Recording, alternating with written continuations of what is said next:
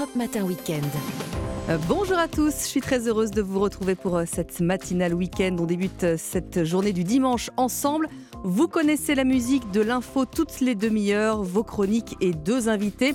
Pour la conso, rendez-vous à 6h20. Le diesel a passé le cap des 2 euros cette semaine. Est-ce que le début de l'embargo sur le pétrole russe fera encore gonfler les prix? J'en parle avec Olivier Gantois, président du syndicat de l'industrie pétrolière. Et puis à 7h10, le tournoi Destination, c'est du rugby, débute évidemment. Les Bleus remettent leur titre en jeu. Je reçois pour son premier entretien à la radio Alexandre Martinez. C'est lui qui a succédé à Bernard Laporte, démissionnaire à la tête de la Fédération française de rugby. Avant 7h, Vanessa Zah nous emmène sur la côte bleue et puis euh, Mathieu Alterman nous fera prendre un petit coup de vieux aujourd'hui puisque la Friend Touch a déjà 25 ans. Et oui, il est 6h sur Europe 1. On est très heureux de vous réveiller.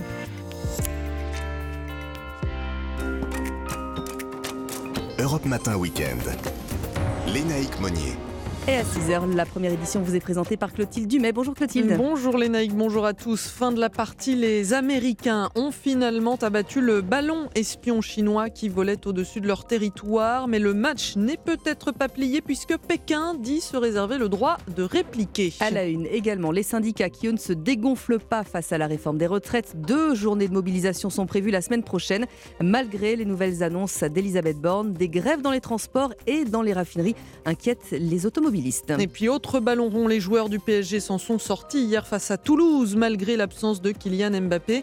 De quoi les rassurer avant le Classico contre Marseille mercredi prochain. Votre prochaine demi-heure sur Europe 1 avec le best-of de bienfaits pour vous. On va parler des migraines ce matin. Le pronostic de Thierry Léger arrive également pour le Quintet à Vincennes. Mais avant cela, une première tendance météo. Bonjour Valérie Darmon. Bonjour les bonjour à tous. C'est gris sur tout le pays ce matin, excepté sur les reliefs de l'Est et les bords de la Méditerranée. Il bruine entre les Ardennes et la pointe bretonne, mais petit à petit, les éclaircies gagnent du terrain par l'ouest. Et on verra ça en détail après le journal. Clotilde, c'est donc la fin d'un feuilleton qui a passionné les Américains ce week-end. Les États-Unis ont donc finalement abattu hier soir le ballon espion chinois qui dérivait depuis plusieurs jours au-dessus de leur territoire. L'opération a été menée par l'armée Alexis Guilleux au-dessus de l'océan Atlantique. Oui, un impact filmé par de nombreux amateurs dans la région de Surfside Beach en Caroline du Sud. Oh shit! It's hit! Sur les images, on voit les traînées des avions de chasse et celles du tir qui touchent et détruisent le ballon. Euh, Joe Biden avait sous-entendu l'opération un peu plus tôt dans la journée. Nous allons nous en occuper, avait confié le président aux journalistes. Et tout s'est ensuite accéléré. L'agence de l'aviation a annoncé la fermeture de trois aéroports en Caroline pour permettre à l'armée d'agir en toute sécurité. Joe Biden qui s'est ensuite rapidement exprimé. Mercredi, j'ai ordonné au Pentagone d'abattre le ballon dès que possible. Ils ont décidé que la meilleure option était d'attendre qu'il soit au-dessus de l'eau. Il a été abattu avec succès et je veux féliciter nos pilotes.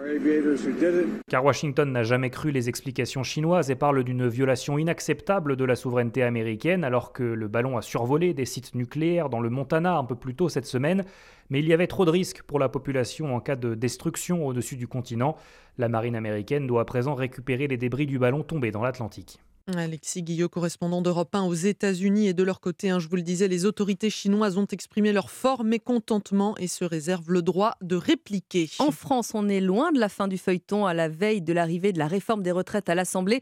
Elisabeth Borne fait un pas vers l'opposition. Dans le journal du dimanche, la Première ministre annonce que les personnes ayant commencé à travailler entre 20 et 21 ans pourront partir à la retraite à 63 ans et non 64.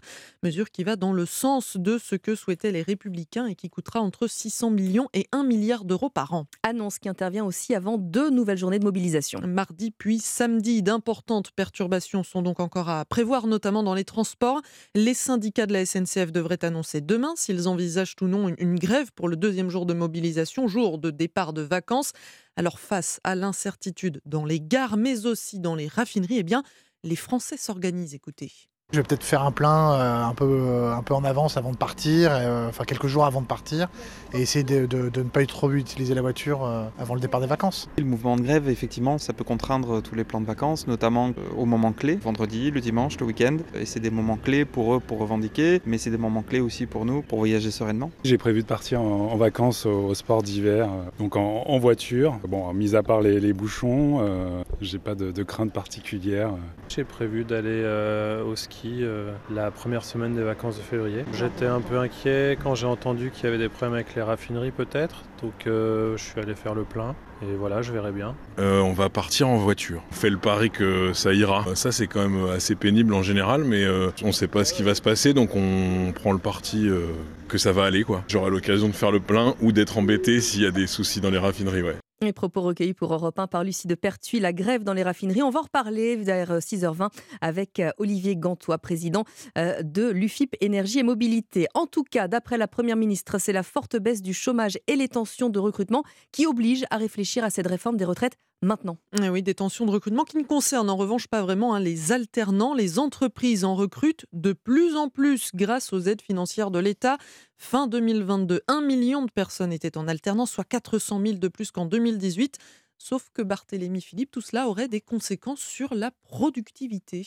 Oui, c'est ce que confirme une récente étude du ministère du Travail. Les contrats d'alternance représentent un emploi salarié sur trois créés depuis la fin 2019 et l'INSEE estime que le dynamisme de l'alternance a tout simplement divisé la croissance de la productivité par deux sur la même période, un phénomène logique selon l'économiste Bertrand Martineau. Effectivement, le fait qu'il y ait des alternants qui travaillent à temps partiel et qui par ailleurs sont moins productifs que les autres parce qu'ils n'ont pas terminé leurs études et ils n'ont pas toutes les compétences, il est évident que ça joue. Vous rajoutez des salariés qui sont à temps partiel, donc ils produisent moins, et qui d'ailleurs produisent moins en productivité horaire, c'est-à-dire qu'ils sont moins efficaces. Autre point important, le recours massif à l'alternance augmente mécaniquement le taux d'emploi des 15-24 ans, ce qui participe à faire baisser le chômage qui est à son plus bas niveau depuis 2009. Barthélémy Philippe du service économie d'Europe. À 6h06 sur Europe 1 et le Paris Saint-Germain qui s'en est bien sorti hier. Deux buts 1 face à Toulouse grâce à Ashraf Hakimi et Lionel Messi, seul survivant du trio avec Neymar et Mbappé. Une équipe largement remaniée donc, mais l'entraîneur Christophe Galtier reste confiant avant le match contre Marseille mercredi en Coupe de France. C'est euh, ce fameux classico sur un match à élimination directe. On va se déplacer euh, au Stade-Drôme dans une ambiance euh, extraordinaire. J'espère avoir la quasi-totalité de mon effectif, hormis les blessés actuels. Il va falloir sortir évidemment un très grand match pour, pour se qualifier mais on l'aborde euh, sereinement. On connaissait le calendrier, on a eu le tirage évidemment il y a quelques semaines. C'est comme ça, mais euh, il a été important de, rectifier le tir après nos défaites à Lens et, Rennes. On a été déçus contre Rennes de concéder évidemment le match nul à 10 secondes de la fin, même si on n'a pas fait un grand match, mais on a su euh, rectifier le tir à la fois à Montpellier et, ce soir. On va se présenter au Stade avec notre manière de jouer, avec l'ambition de se qualifier. Et puis toujours en Ligue 1, Lille a mis fin à l'invincibilité de Rennes à domicile en s'imposant 3-1. Même score pour Lyon qui s'est donné un peu d'air face à 3. C'était le journal de Clotilde Dumais. Merci Clotilde. 6h07 sur Europe 1. Quel est le programme qui nous attend aujourd'hui, Valérie Darmon? Alors, déjà des bancs de brouillard ce matin sur un bon quart nord-ouest et en vallée de la Garonne. Donc, prudence si vous circulez. Il pleuviote aussi près des côtes de la Manche et sur le nord-est où un petit peu de neige tombe à basse altitude à partir de 800 mètres et même un petit peu plus bas encore ce soir. En revanche, le temps est à l'amélioration dans le nord-ouest à partir du déjeuner. Il faut patienter un petit peu tout de même. Donc, de belles éclaircies vont réussir à s'imposer de la Bretagne au centre jusqu'aux Hauts-de-France et même, et même le bassin parisien. On l'avait oublié. Et sur le pourtour euh, méditerranéen, euh, du Languedoc-Roussillon à l'ouest de la Provence, le soleil qui continue de l'emporter, Mistral et Tramontane qui soufflent fort. Jusqu'à 100 km/h. Et la conséquence, c'est que les températures baissent. Effectivement, c'était annoncé et ça se confirme. Et demain, ce sera pire qu'aujourd'hui, avec actuellement 0 à Agen, 1 degré à Besançon, 2 degrés à Marignane et Strasbourg, 3 à Millau et Tarbes, 5 degrés à Lyon, 6 degrés à Brest, à Toulouse et à Orléans, 7 degrés à Clermont-Ferrand, à Vannes, à Rennes, à Tours et à Lille, 9 à Nîmes, Montélimar et Perpignan. Merci beaucoup Valérie, on vous retrouve pour une météo complète à 6h30. À partir d'aujourd'hui, plus aucune goutte de gazole russe ne doit entrer en Europe. Or, il représentait un quart de nos importations. De quoi maintenir une pression sur les tarifs à la pompe. Je suis dans un instant avec euh, Olivier Gantois, président du syndicat professionnel de l'industrie pétrolière. Mais avant cela, comme tous les jours à 6h08 sur Europe 1, les pronostics de Thierry Léger. Bonjour Thierry. Bonjour les naïcs, c'est un mini quintet plus qui nous est proposé cet après-midi sur l'hippodrome de Vincennes, puisqu'il réunira seulement 13 partants, mais à défaut de quantité, nous aurons la qualité avec quelques protagonistes du dernier prix de Cornulier, le championnat du monde au trot monté, disputé il y a tout juste deux semaines, et il est donc légitime d'accorder un très large crédit au numéro 13 Grand Villesse Bleu, 9 Anna Démol, 4 Vaprio, 11 Zarenfass et 7 Hirondelles du Rib, classés dans cet ordre aux deuxième, troisième, quatrième, cinquième et sixième place de cette course référence. Et ces cinq-là me semblent être incontournables, même si cette fois ils évolueront sur un tracé de vitesse de 2175 mètres, alors qu'en dernier lieu, ils étaient confrontés à un parcours de tenue long de 2700 mètres. Enfin, les numéros 6, Happy and Lucky, 3, Eliade Dugoutier et 8, Gladys des Plaines, peuvent, comme beaucoup d'autres, s'immiscer à l'arrivée de ce quintet. Mon pronostic 13, 9, 4, 11, 7, 6, 3 et 8. Merci beaucoup Thierry Léger, c'est noté. Europe 1, Bien fait pour vous. Julia Vignali et Mélanie Gomez. À qui que vous retrouvez euh, tous les matins, du lundi au vendredi sur Europe 1, bien sûr, bien fait pour vous. Une thématique qui va intéresser nombre d'entre vous ce matin, comment soigner sa migraine? Docteur, on va peut-être déjà commencer par définir les choses pour commencer. Le mal de tête, la migraine, en fait, c'est un peu euh, fourre-tout. En réalité, on ne devrait pas dire la migraine, c'est ça, mais les migraines, pourquoi? En réalité, on utilise très souvent le terme migraine à tort et à travers Mhm. pour parler d'un mal de tête. En l'occurrence, il existe plus de 200 sortes de maux de tête et la migraine en est un parmi les 200 avec des critères bien précis et qui est une véritable maladie et qui se caractérise par des maux de tête avec des nausées, avec la, lumière, la gêne à la lumière, etc. Et c'est pas le mal de tête qu'on a quand on a des enfants qui crient dans la voiture. C'est ça. C'est justement, moi, ce, ce mal de tête que j'ai parfois, moi, je ne crois pas avoir de migraine, mais peut-être vous allez me dire le contraire. Mais parfois, quand la journée a été très intense, qu'on a enchaîné beaucoup de réunions, qu'on a eu beaucoup d'écrans, bah, j'ai ma- j'ai la tête lourde, j'ai mal à la nuque. C'est quoi ça alors Alors ça, c'est ce qu'on appelle la sors, céphalée. Je Ouais. prends l'air, ça va mieux après. Hein. Ça, c'est ce qu'on appelle la céphalée de tension. Mm. Et ça mélange la tension nerveuse, la tension musculaire Mm. et toute notre incompétence à la comprendre parce que ça reste quand même difficile à comprendre. Et en l'occurrence, bah, c'est ce qu'on a presque tous à un moment, mais qui devient handicapant quand ça devient trop fréquent et trop régulier. Pourquoi ce sujet? Expliquez-nous euh, à quel point peut-être d'ailleurs c'est un calvaire pour les Français. Alors c'est un calvaire, pas pour tous les maux de tête. hein. Euh, Il y, a- il y a une espèce de banalisation finalement. hein.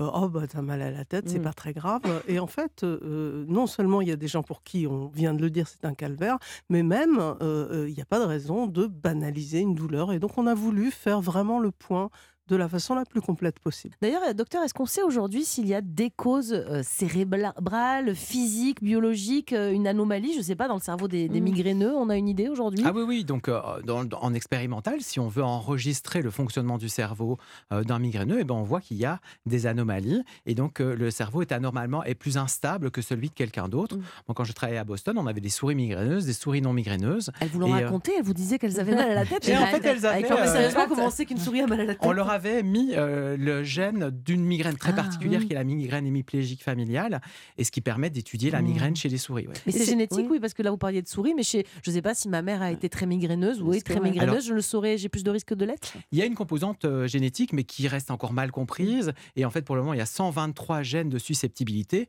Et on imagine bien qu'on a plus de risque de l'avoir si on a 42 gènes que Bien 21 sûr. ou 22. Mais par, pour le moment, on ne fait pas encore ces tests en pratique courante. Si J'ai jamais eu de migraine à 40 ans, de ma vie, pas une migraine. Est-ce que je, je peux encore en avoir La probabilité est faible, mais ça peut arriver. C'est extrêmement variable. C'est quand on est soumis à des changements, parfois les changements hormonaux. Quand on souffre de vraies migraines chroniques, là, on parle de véritable handicap. Non, c'est quoi les répercussions? En fait, les, en fait ça, ça, ça répercute effectivement sur, sur, tout- sur toute la vie, c'est-à-dire euh, chez soi, au travail, à l'école. On est obligé de restreindre ses activités de peur d'avoir une crise, puisqu'il y a certains éléments qui la déclenchent, donc on vit moins intensément.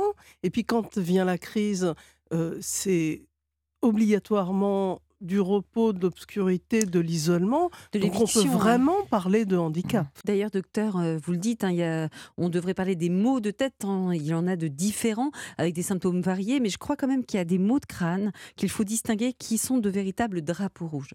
Oui, c'est vrai que euh, bah, parmi les 200 types de maux de tête, il y en a qui peuvent être annonciateurs d'autres symptômes plus graves.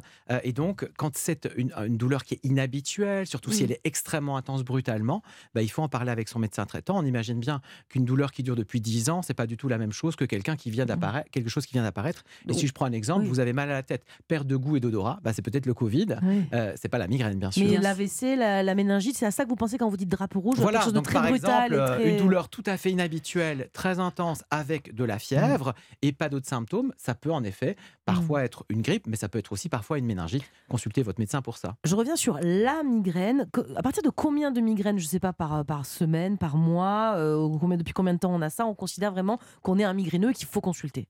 Alors qu'on- est un migraineux, c'est quand c'est répété, qu'il y a au moins cinq crises. Donc ça, on, on peut l'être assez vite avec tous des critères euh, bien, bien prédéfinis. 5 crises par mois. Donc, cinq crises dans la vie. Vous Ah. avez eu cinq crises où vous êtes bloqué au lit avec des nausées, des vomissements, la lumière qui gêne, le bruit qui gêne. Mais c'est tout le monde, ça, non? Bah Ah bah non. si vous êtes bloqué pendant deux jours ou trois jours au Ah lit non, avec ces symptômes-là, sans que ce Mm. ne soit une grippe, sans que ce ne soit autre chose, Mm. ça c'est pas tout le monde. Mm. Mais après, ça devient handicapant et il faut consulter si jamais ça a un retentissement sur votre vie de tous les jours. Mm. Si ça vous empêche d'aller voir des amis, si vous, ça vous empêche d'aller travailler. Alors, j'ai pas de chiffre idéal parce que Mm. vous avez des patients qui ont cinq jours par mois mais qui prennent un traitement qui est, et le problème est réglé en une heure. Et vous en avez qui ont trois jours par mois mais où ils les passent les trois jours au lit. Bah, c'est ces patients qui ont trois jours au lit qui doivent consulter. Est-ce que, euh, quand même, il n'y a pas déjà des, des règles d'hygiène de vie euh, qu'il faudrait revoir chez certains patients migraineux qui peuvent déjà les aider à améliorer les choses Oui, en fait, la migraine, c'est la maladie de l'intolérance au changement, avec un cerveau qui est moins tolérant au changement. Donc, on imagine bien, dormir un jour 8 heures, le lendemain 4 heures, c'est pas l'idéal. Donc, si on peut lisser un petit peu euh, ses- ses nuits, si jamais on peut avoir des horaires plus réguliers, c'est très bien. Mais je dis parfois aux patients, on va pas non plus vous envoyer au monastère euh, Bah oui. ou au Mais l'alcool, euh, par exemple, plus d'alcool Alors l'alcool peut être un facteur déclenchant, mais c'est sûr que plus on en prend, plus il y a un Mhm. risque que ce soit un facteur déclenchant. Certains patients, c'est du vin blanc. La cigarette Alors la cigarette, c'est pas bon, je vous dirais pas que c'est bon, euh, mais je peux pas vous dire que ce soit un facteur euh, favorisant énorme de la migraine et que si vous arrêtez le tabac, la migraine va s'arrêter malheureusement. Euh, on voit qu'on l'a pas toujours traité avec des molécules chimiques. Autant des Égyptiens, déjà, on avait des solutions. hein, mais Ah alors, bah, euh, lesquelles? Alors en fait, les Égyptiens avaient repéré euh, cette pathologie, ils l'appelaient euh, le, le mal de la moitié de la tête. Euh, enfin, je ne lis pas les hiéroglyphes, mais c'est ce que racontent les archéologues. Et alors, ils avaient, ils avaient euh, euh, bah, des, des remèdes assez religieux et assez fondés sur la croyance, mais pourquoi pas Ça peut tout à fait fonctionner. Des crocodiles, par exemple, des, une des figurines de crocodiles sacrés en argile euh, qu'on vous apposait sur la tête. Mais est-ce que c'est normal qu'à chaque fois qu'on a mal à la tête, on se dit tiens, je vais prendre du doliprane, du dafalgan, c'est notre premier réflexe? Et je crois pourtant que dans la migraine, c'est pas très efficace. Alors pour une, une céphalée de tension, une- un mal de tête classique, ça peut tout à fait aider et parfois ça peut me passer spontanément. Pour la migraine, en général, il faut des traitements plus incisifs. Donc, par exemple, des anti-inflammatoires non stéroïdiens. Par Euh, exemple. Comment ils agissent, cette famille de médicaments? Alors, bah, on sait qu'il y a une inflammation, hein, euh, une inflammation qui n'est pas infectieuse, une inflammation qu'on appelle stérile euh, au niveau de, autour de la méninge, et donc euh, bah, ça, ça- c'est anti-inflammatoire. Que faire en cas de crise? Il en ressort quoi? C'est quoi la bonne marche à suivre selon ce- votre enquête? Alors, euh, il y a plusieurs choses qui sont très simples. D'abord, la première, c'est qu'il ne faut pas attendre sans rien Mm, faire. comme disait le Il ne faut pas ouais. rester passif parce que ça passe jamais tout seul. hein. Mm. Alors, euh, euh, aussi très classique, il faut se mettre au calme dans l'obscurité et se reposer parce que le mouvement accroît le problème. Bien fait pour vous du lundi au vendredi de 11h à midi. Quand vous le souhaitez, évidemment, podcast, podcast dont on, vous en recommande encore deux ce week-end. Europe 1 Studio au cœur de l'histoire Tchernobyl racontée par euh, notre historienne Virginie euh, Giraud. Et puis, euh, on-delà de raconte l'effroyable histoire du clown tueur John Wayne Gacy. Voilà pour les podcasts que vous pourrez retrouver, évidemment, quand vous le souhaitez sur europe1.fr. Europe Matin Weekend. Léna Egmonier. 6h18 sur Europe 1, le journal permanent Clotilde Dumais. 69% des Français y sont toujours opposés, mais avant l'arrivée de la réforme des retraites à l'Assemblée demain, Elisabeth Borne tente de calmer le jeu. Dans le journal du dimanche, la Première ministre va dans le sens de certaines propositions des Républicains en ne s'opposant notamment pas à une clause de revoyure en 2027. Elle annonce surtout que les personnes ayant commencé à travailler entre 20 et 21 ans pourront partir à la retraite à 63 ans et non 64. 150 jours pour bâtir un nouveau parti. La secrétaire nationale d'Europe Écologie Les Verts s'apprête à lancer jeudi prochain des États généraux. Marine Tondelier prévoit une première phase jusqu'à début mai avec des réunions, une enquête en ligne, des cahiers de doléances avant la mise en place d'une conférence citoyenne. Objectif convaincre un million de sympathisants. Le président ukrainien Volodymyr Zelensky le reconnaît. La situation se complique sur le front face aux Russes, notamment à Bakhmut. Dans ce contexte, le Canada vient de livrer à Kiev un premier char Léopard 2. Et puis en rugby, les Écossais se sont imposés face à l'Angleterre, 29 à 23 pour le début du tournoi des Six Nations. Les Irlandais ont aussi dominé le Pays de Galles 34 à 10. La France joue cet après-midi contre l'Italie. Et sans ses joueurs internationaux, Toulouse a tout de même gagné en top 14 face à Bayonne. Lyon a pris la troisième place du championnat en s'imposant à La Rochelle. Merci Clotilde. Dans un instant, la conso, mon premier invité sur Europe 1. Est-ce que le début de l'embargo aujourd'hui même sur le pétrole russe fera encore gonfler les prix à la pompe Je serai avec Olivier Gantois. Il est président du syndicat professionnel de l'industrie pétrolière. 6h19 sur Europe 1. Bon réveil, à tout de suite. Europe Matin Week-end. Lénaïque Monnier. C'est donc euh, le début de l'embargo sur euh, le pétrole russe. Alors, euh, vous, auditeurs d'Europe 1, vous voyez déjà le prix à la pompe flamber. Est-ce que ça va continuer? J'en parle ce matin avec Olivier Gantois. Bonjour. Bonjour. Vous êtes président de l'UFIP, qui est le syndicat professionnel de l'industrie pétrolière. Alors, on le sait, 30% hein, du gazole qui est importé en France provient de Russie. Quelles sont les premières conséquences de cet embargo?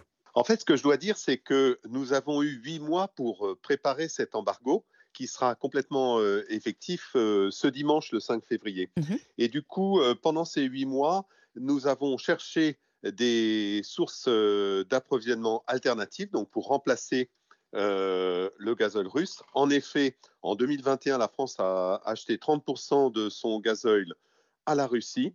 Et aujourd'hui, nous pouvons dire que nous trouverons du gazole dans d'autres endroits du monde pour satisfaire nos besoins d'importation.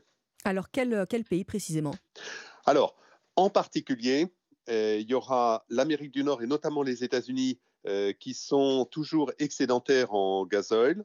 Ensuite, il y aura les pays du Moyen-Orient. La Mhm. plupart des, pays du Moyen-Orient ont des raffineries tournées vers l'exportation, notamment pour du gazole. Et troisièmement, l'Inde. Alors, euh, Olivier Gantois, le, le prix du carburant, de toute façon, il a beaucoup augmenté. J'ai lu euh, cette semaine qu'on était passé à 2,15 euros hein, pour, euh, pour le gazole. Depuis un mois, ça fait à peu près entre 15 et 25 centimes d'euros selon les distributeurs. Là, l'embargo n'y est pas forcément pour grand-chose. Comment ça s'explique? Alors, au mois de janvier, euh, le prix du gazole a augmenté de 17 centimes par litre si on prend les relevés du gouvernement qui publie chaque lundi les prix moyens sur la France, donc 17 centimes par litre. Euh, en début de mois, euh, la principale raison de l'augmentation, ça a été la disparition de la remise gouvernementale de 10 centimes et des remises que faisaient certains distributeurs. La deuxième raison, ça a été une légère augmentation du prix du pétrole brut, puisque sur la même période, le pétrole brut a augmenté de 4 dollars par baril. Et la somme des deux explique les 17 centimes de hausse sur le mois de janvier. Alors, il y a également euh, le coût du, raffinage hein, qui, a, augmenté. Est-ce que ça aussi, c'est lié à la guerre? Alors, le coût du raffinage euh, n'a n'a pas bougé sur le mois de janvier. En revanche, en effet, euh, depuis un an, le coût du raffinage a augmenté. Ce n'est pas dû à la guerre entre la Russie et l'Ukraine, c'est dû essentiellement à l'augmentation des prix de l'énergie, donc aussi bien du gaz naturel que de l'électricité que les raffineries consomment en abondance, et également l'augmentation des prix des quotas d'émission du, du CO2. Alors, euh, Olivier Gantois, on le disait il y a un instant, hein, le, le cap du 2 euros le litre de diesel a été, euh, a été franchi. Jusqu'à combien ça peut aller? Alors, je précise quand même que dans les relevés de- du gouvernement de lundi, le prix moyen sur la France du gazole était de 1,94 Hmm. euro. C'est le prix moyen. Ce qui veut dire qu'en effet, certaines stations ont des prix plus élevés. Ces prix sont, euh, en dehors des, effets des remises dont je parlais, sont relativement stables depuis quelques semaines et on pourrait très bien avoir une stabilisation des prix au niveau actuel, qui sont quand même relativement élevés. Et la raison principale d'avoir des prix élevés, c'est le fait que la, la guerre entre la Russie et l'Ukraine continue. Donc tant qu'il y aura la guerre entre la Russie et l'Ukraine, je pense qu'on aura des prix élevés. Est-ce que ça a été, euh, cette hausse euh, des prix euh, de l'essence des carburants en règle générale, a été euh, la même dans tous les pays européens ou est-ce que nous, on est un peu plus touchés que les autres? Alors, l'augmentation du pétrole brut, ça, ça a le même impact dans tous les pays. Oui. En revanche, euh, les, remises qui avaient été faites euh, par l'État français étaient spécifiques. De la même manière, les remises qui avaient été décidées par certains distributeurs étaient spécifiques. Et dans certains autres pays européens, il y avait d'autres types de remises, mais en tout cas, ça, c'était propre à la France. D'accord. Donc là, on est sur, un, quelque chose d'assez équivalent. Alors, euh, je voulais vous interroger sur euh, un autre sujet qui préoccupe euh, beaucoup, évidemment, nos auditeurs, les auditeurs d'Europe 1. C'est ce mouvement social contre la réforme des retraites qui prend, de l'ampleur. Ces grèves dans les raffineries qui se profilent aussi. Est-ce qu'on pourrait de nouveau avoir une pénurie? Alors, on, ne peut pas, on ne peut pas prédire ça pour l'instant. Néanmoins, c'est une situation qu'on suit de très près. Pourquoi est-ce qu'on ne peut pas le prédire? Parce qu'il il y a trois éléments euh, dont va dépendre la conséquence de ces mouvements. Le premier, c'est le nombre de raffineries euh, qui seront en grève. Mhm. Hein. Je rappelle qu'il y a huit raffineries en France. Pour les mouvements qui ont eu lieu cette semaine, la semaine dernière et la semaine d'avant, euh, certaines raffineries n'étaient pas en grève. Ça, c'est la première chose. Donc, combien de raffineries en grève? Deuxièmement, combien de personnes en grève dans chacune de ces raffineries hein? Sur l'ensemble des personnels, on était entre 0 et 15 sur les dernières semaines Et troisièmement, euh, quelle est la durée de ce mouvement? Parce que les mouvements que je citais ont été sur une journée seulement. Et quand la grève ne dure qu'une journée, les unités de production de carburant ne s'arrêtent pas. Et donc, les livraisons qui n'ont pas lieu ce jour-là sont rattrapés dès le lendemain. Donc il n'y a pas eu de conséquences sur l'approvisionnement des stations-service. Alors si néanmoins on arrivait à, un problème d'approvisionnement, quelles sont les clés à donner peut-être euh, aux auditeurs d'Europe 1 On ne va pas se précipiter à la pompe, on ne stocke pas toujours. Hein. Oui, alors ça c'est délicat parce qu'il suffit que je dise aux gens de ne pas se précipiter pour que certains le fassent.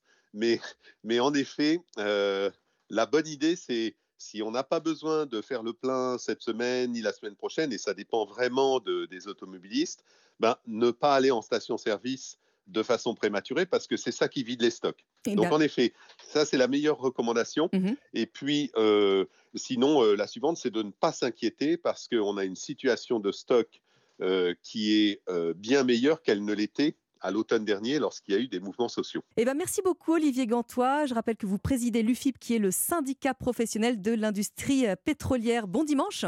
Merci. Et on va rester euh, dans le thème sur Europe 1 avec euh, la chanson de Miosek que vous allez découvrir à l'instant. C'est le premier titre de son nouvel album, Mes voitures.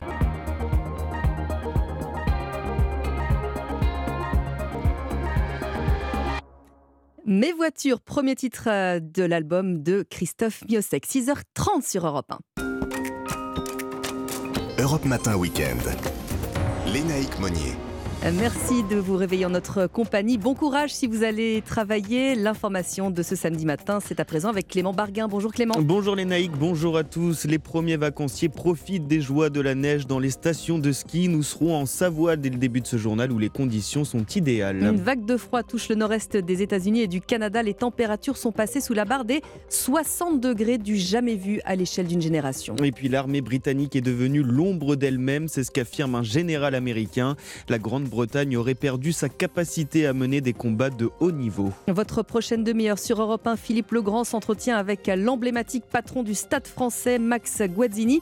Pour la balade du dimanche, direction la Côte Bleue dans les Bouches-du-Rhône. Et pour le repas de ce midi, on dégustera des oursins. Mais avant cela, une tendance météo, Valérie Darmon. Eh bien, les températures qui commencent à baisser, la neige qui se remet à tomber à basse altitude dans l'est de la France en soirée, pluie et neige mêlées à venir donc sur le massif central et le massif alpin. Et météo complète après le journal.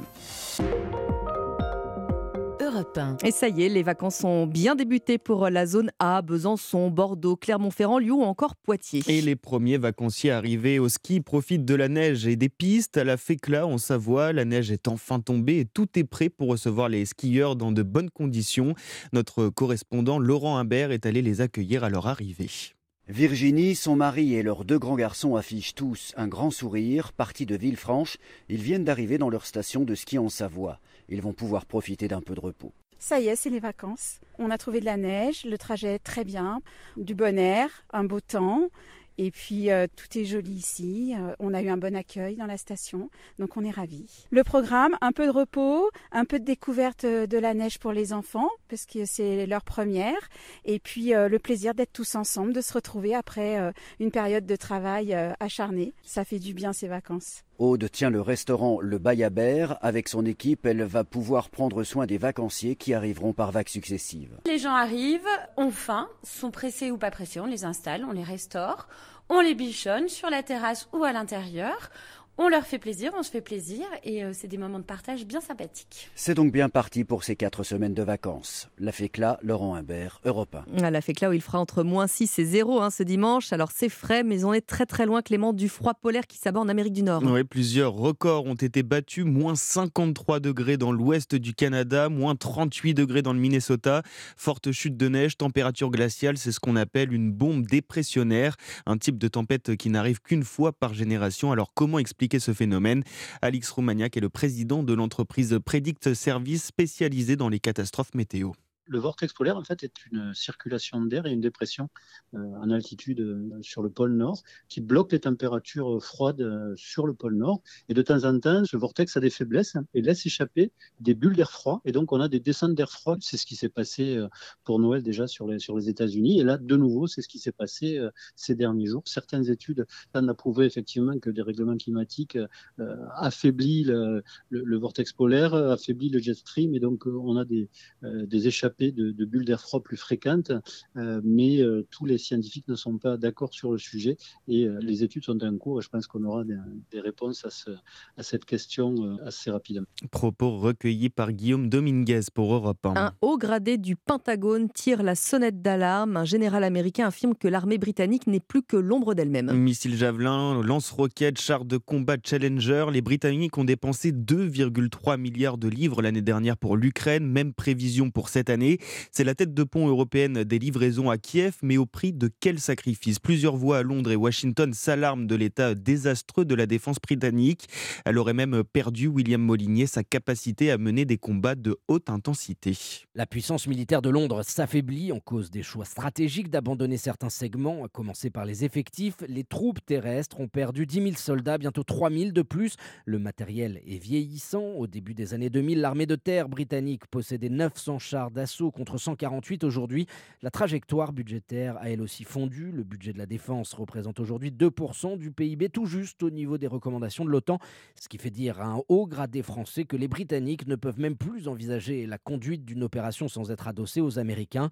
Pas un seul satellite d'observation en moyens propres, même la dissuasion de Sa Majesté est tributaire de Washington. Les sous-marins nucléaires doivent par exemple charger leurs munitions aux États-Unis avant d'engager leur patrouille. Drôle de conception de la souveraineté, commande-t-on à Paris. À Washington, on place désormais la British Army à un niveau secondaire, considérant qu'elle peinerait même à se hisser au niveau de l'armée allemande ou italienne. Les précisions de William Molinier. Allez, retour en France où la Première ministre se dit prête à faire des concessions sur la réforme des retraites. Oui, dans un entretien accordé au journal du dimanche, Elisabeth Borne fait un pas vers les républicains et annonce que les personnes ayant commencé à travailler entre 20 et 21 ans pourront partir à la retraite à 63 ans et non 64 ans. Les débats sur le projet de loi débutent demain à l'Assemblée nationale. 6h35 sur Europe 1, c'est l'un des spectacles de patinage les plus connus au monde. Holiday on Ice revient après trois longues années d'absence. Et pour une tournée dans toute la France, ils sont en ce moment au Dôme de Paris jusqu'au 12 février avec l'une de ses stars, la championne de patinage Sarah Abitbol. Elle y participe depuis 20 ans, mais cette année, la championne revient avec un numéro fort sur les abus sexuels de son entraîneur, décédé il y a deux semaines, Marie Jiquel. Après avoir brisé la glace, il a fallu du courage à Sarah Bitbol pour rechausser les patins.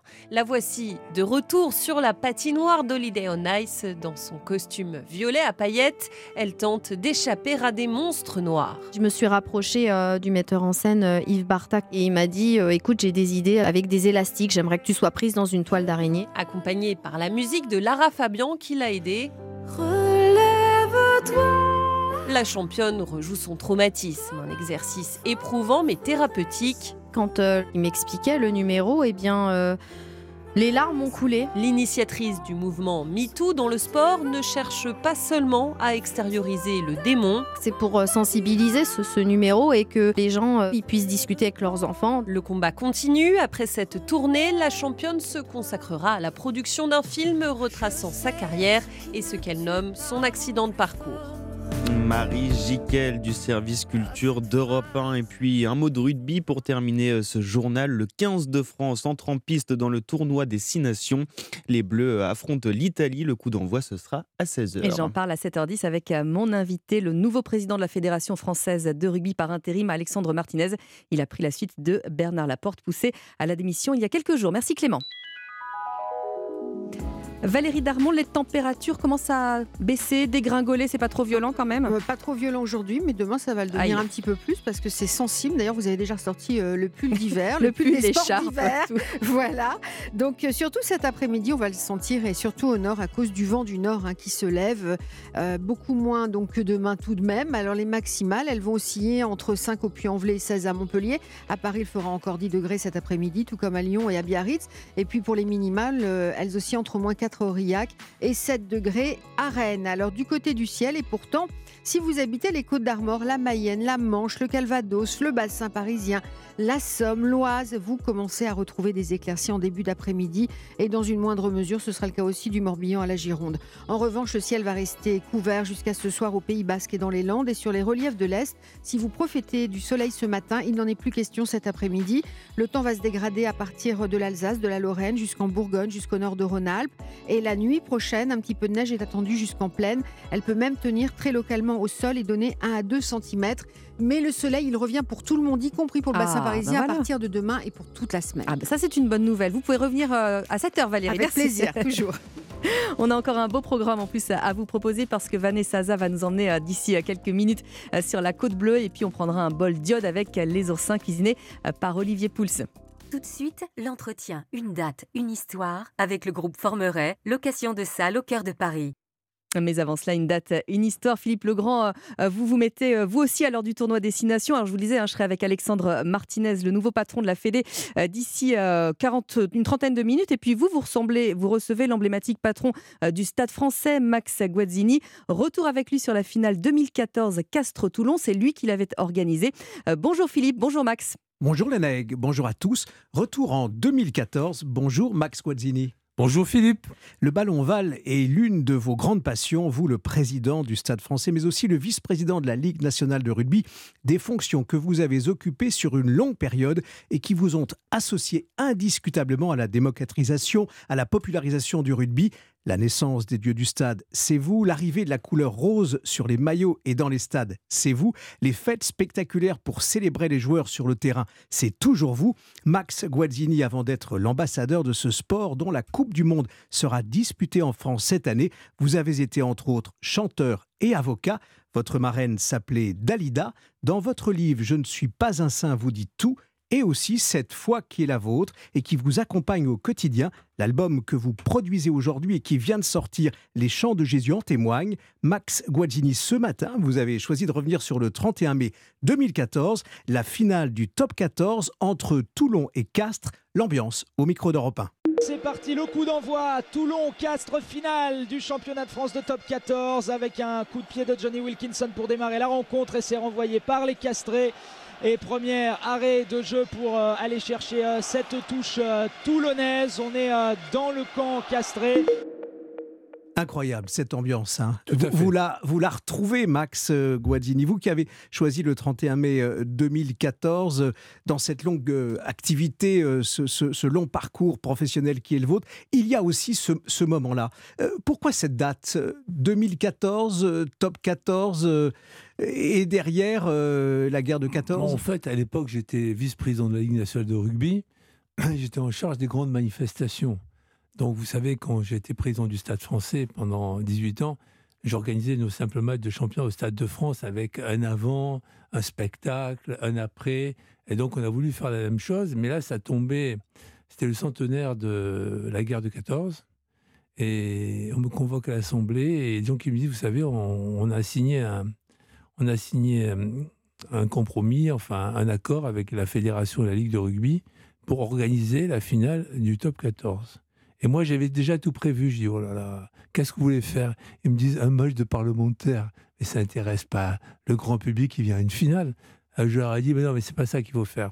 Mettez-moi des hommes de troupes, des tanks au Stade de France, des canons, tout ça. Les paras de jouer, Les para- parachutistes. Oui, bien sûr, tout. Et là, peut-être, c'est intéressant. Mais ça, vous n'êtes pas capable de le faire. Et 15 jours après, j'ai été convoqué euh, au ministère euh, des Armées. Et il y avait deux généraux, général Bazin, général de la Chênaie, qui m'ont dit c'est une très bonne idée, on va le faire. Et on a fait cette finale incroyable où il y avait, c'était un mini 14 juillet, j'avais fait moqueter le, le Stade de France en rouge. Et il y avait il y avait des tanks de l'époque et d'aujourd'hui. Enfin, il y, Ah, avait. de l'époque, il faut le dire, parce que derrière, euh, au fond, il y a cette date historique aussi euh, que vous saluez là, que, que les sportifs, le public, les militaires qui sont euh, autour de vous euh, saluent, c'est la, la guerre, le centenaire de la guerre de 14. Oui, c'est ça. Et bon, j'avais insisté pour qu'il y ait aussi la Légion étrangère, qui est un corps que j'aime. D'ailleurs, je suis moi-même euh, colonel dans la réserve citoyenne de la Légion étrangère, affecté au premier régiment étranger de cavalerie qui est à Carpiagne. Donc, on a fait ça, c'était exceptionnel. Euh, le public, alors, il y avait les forces spéciales qui ont mis le bouclier, le bouclier de Brennus en hélicoptère. Et il y avait la musique, c'était incroyable. C'était un moment incroyable. La presse n'a pas beaucoup 80 000 supporters dans oui, le stade. La presse n'a pas beaucoup parlé, vous savez. Ah, les que- images sont là quand même, elles Oui, sont encore intactes, on les retrouve. sont là, mais les journalistes sportifs s'intéressent uniquement au match et pas ce qu'il y a autour. Et c'est dommage, ça méritait mieux parce que jamais on n'a vu une chose pareille au Stade de France. Et ça, j'en suis très très fier et, et je dis, bon, chapeau à tous ceux qui ont participé. Mais il y avait, il y avait tous les corps d'armée, quoi. Il- pratiquement tous les corps d'armée. Alors, Max Guazzini, on peut dire que ces, ces images, on, on peut les retrouver, elles sont très émouvantes. On les retrouve aujourd'hui, euh, entre Sur autres YouTube, sur YouTube. sur YouTube. Absolument. Euh, Euh, vous parliez du bouclier euh, de Animation Brennus. finale 2014, on trouve. Absolument. Et c'est effectivement comme ça que on peut voir ces images extrêmement spectaculaires. Euh, cette idée que vous avez eue euh, dès le début, au fond, de- d'ajouter la fête. Euh, au cœur des, des stades et, faire en sorte que, au, fond, on, célèbre à la fois les vainqueurs et les perdants. euh, euh, vous l'avez eu tout de suite? Vous savez, sur la Domée, j'ai dirigé pendant 20 ans une grande radio musicale qui était la première de France. Et donc, forcément, j'avais ce sens du spectacle. Tous les concerts qu'on a organisés avec les plus grandes stars. Donc, pour moi, le sport, c'est un spectacle aussi. Donc, on ne peut pas le nier. Et les États-Unis l'ont très bien compris bien avant nous. Alors maintenant, timidement, on voit des feux d'artifice. Mais à l'époque, c'était ah, c'était euh, vraiment un blasphème, pratiquement. Mettre de la musique dans les stades. Maintenant, bon, finalement, euh, on a réussi à, je dis pas faire avancer les choses, à changer un peu les choses, à les rendre un peu plus sympathiques, un peu plus drôles, quoi. Donc, le sport, c'est aussi une fête, faut pas l'oublier. et faire entrer les femmes aussi hein, dans, dans Oui, les- dans la compétition du rugby. On a fémi- féminisé le public féminin, puisque dans les matchs que le Stade français organisait au Stade de France, il y avait 80 000 personnes, mais il y avait 40% de femmes.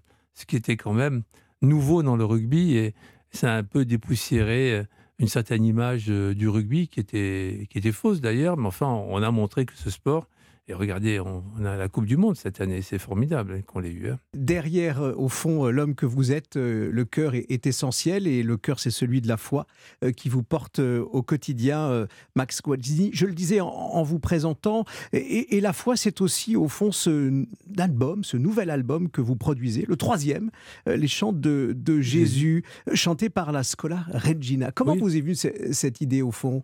Non, en fait. euh, 24 chants, Moi, je suis catho en, plus. Entre autres défauts, je suis catho. Et je vais à la messe. euh, Il y a une messe le dimanche euh, à, à Paris, euh, Sainte-Jeanne de Chantal, c'est Porte de Saint-Cloud, qui est en latin, quoi, à midi. En plus, midi, c'est un bon horaire voilà, pour les gens qui sortent. Et donc, euh, j'étais à cette messe euh, traditionnelle, voilà. Celle que le pape François n'aime pas trop, mais nous, on l'aime beaucoup.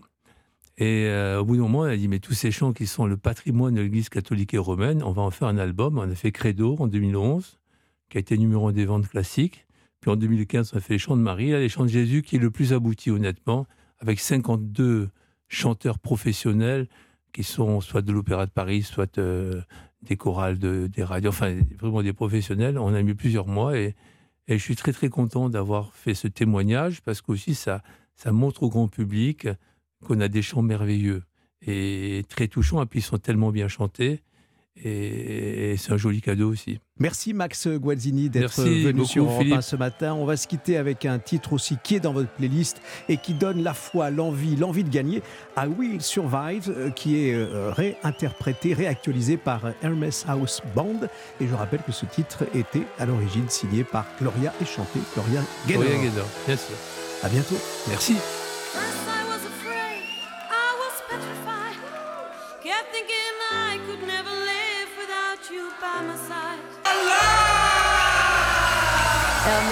Band, l'invité de Philippe Legrand, Max Guazzini, qui a choisi euh, ce titre emblématique. Au moins, avec ça, vous êtes bien réveillés sur Europe 1. Il est 6h50. C'était l'entretien Une date, une histoire avec le groupe Formeret. Avec plus de 170 salles rénovées et équipées, le groupe Formeret accueille vos réunions, séminaires, formations. Plus d'infos sur formeret.fr. Europe Matin Week-end.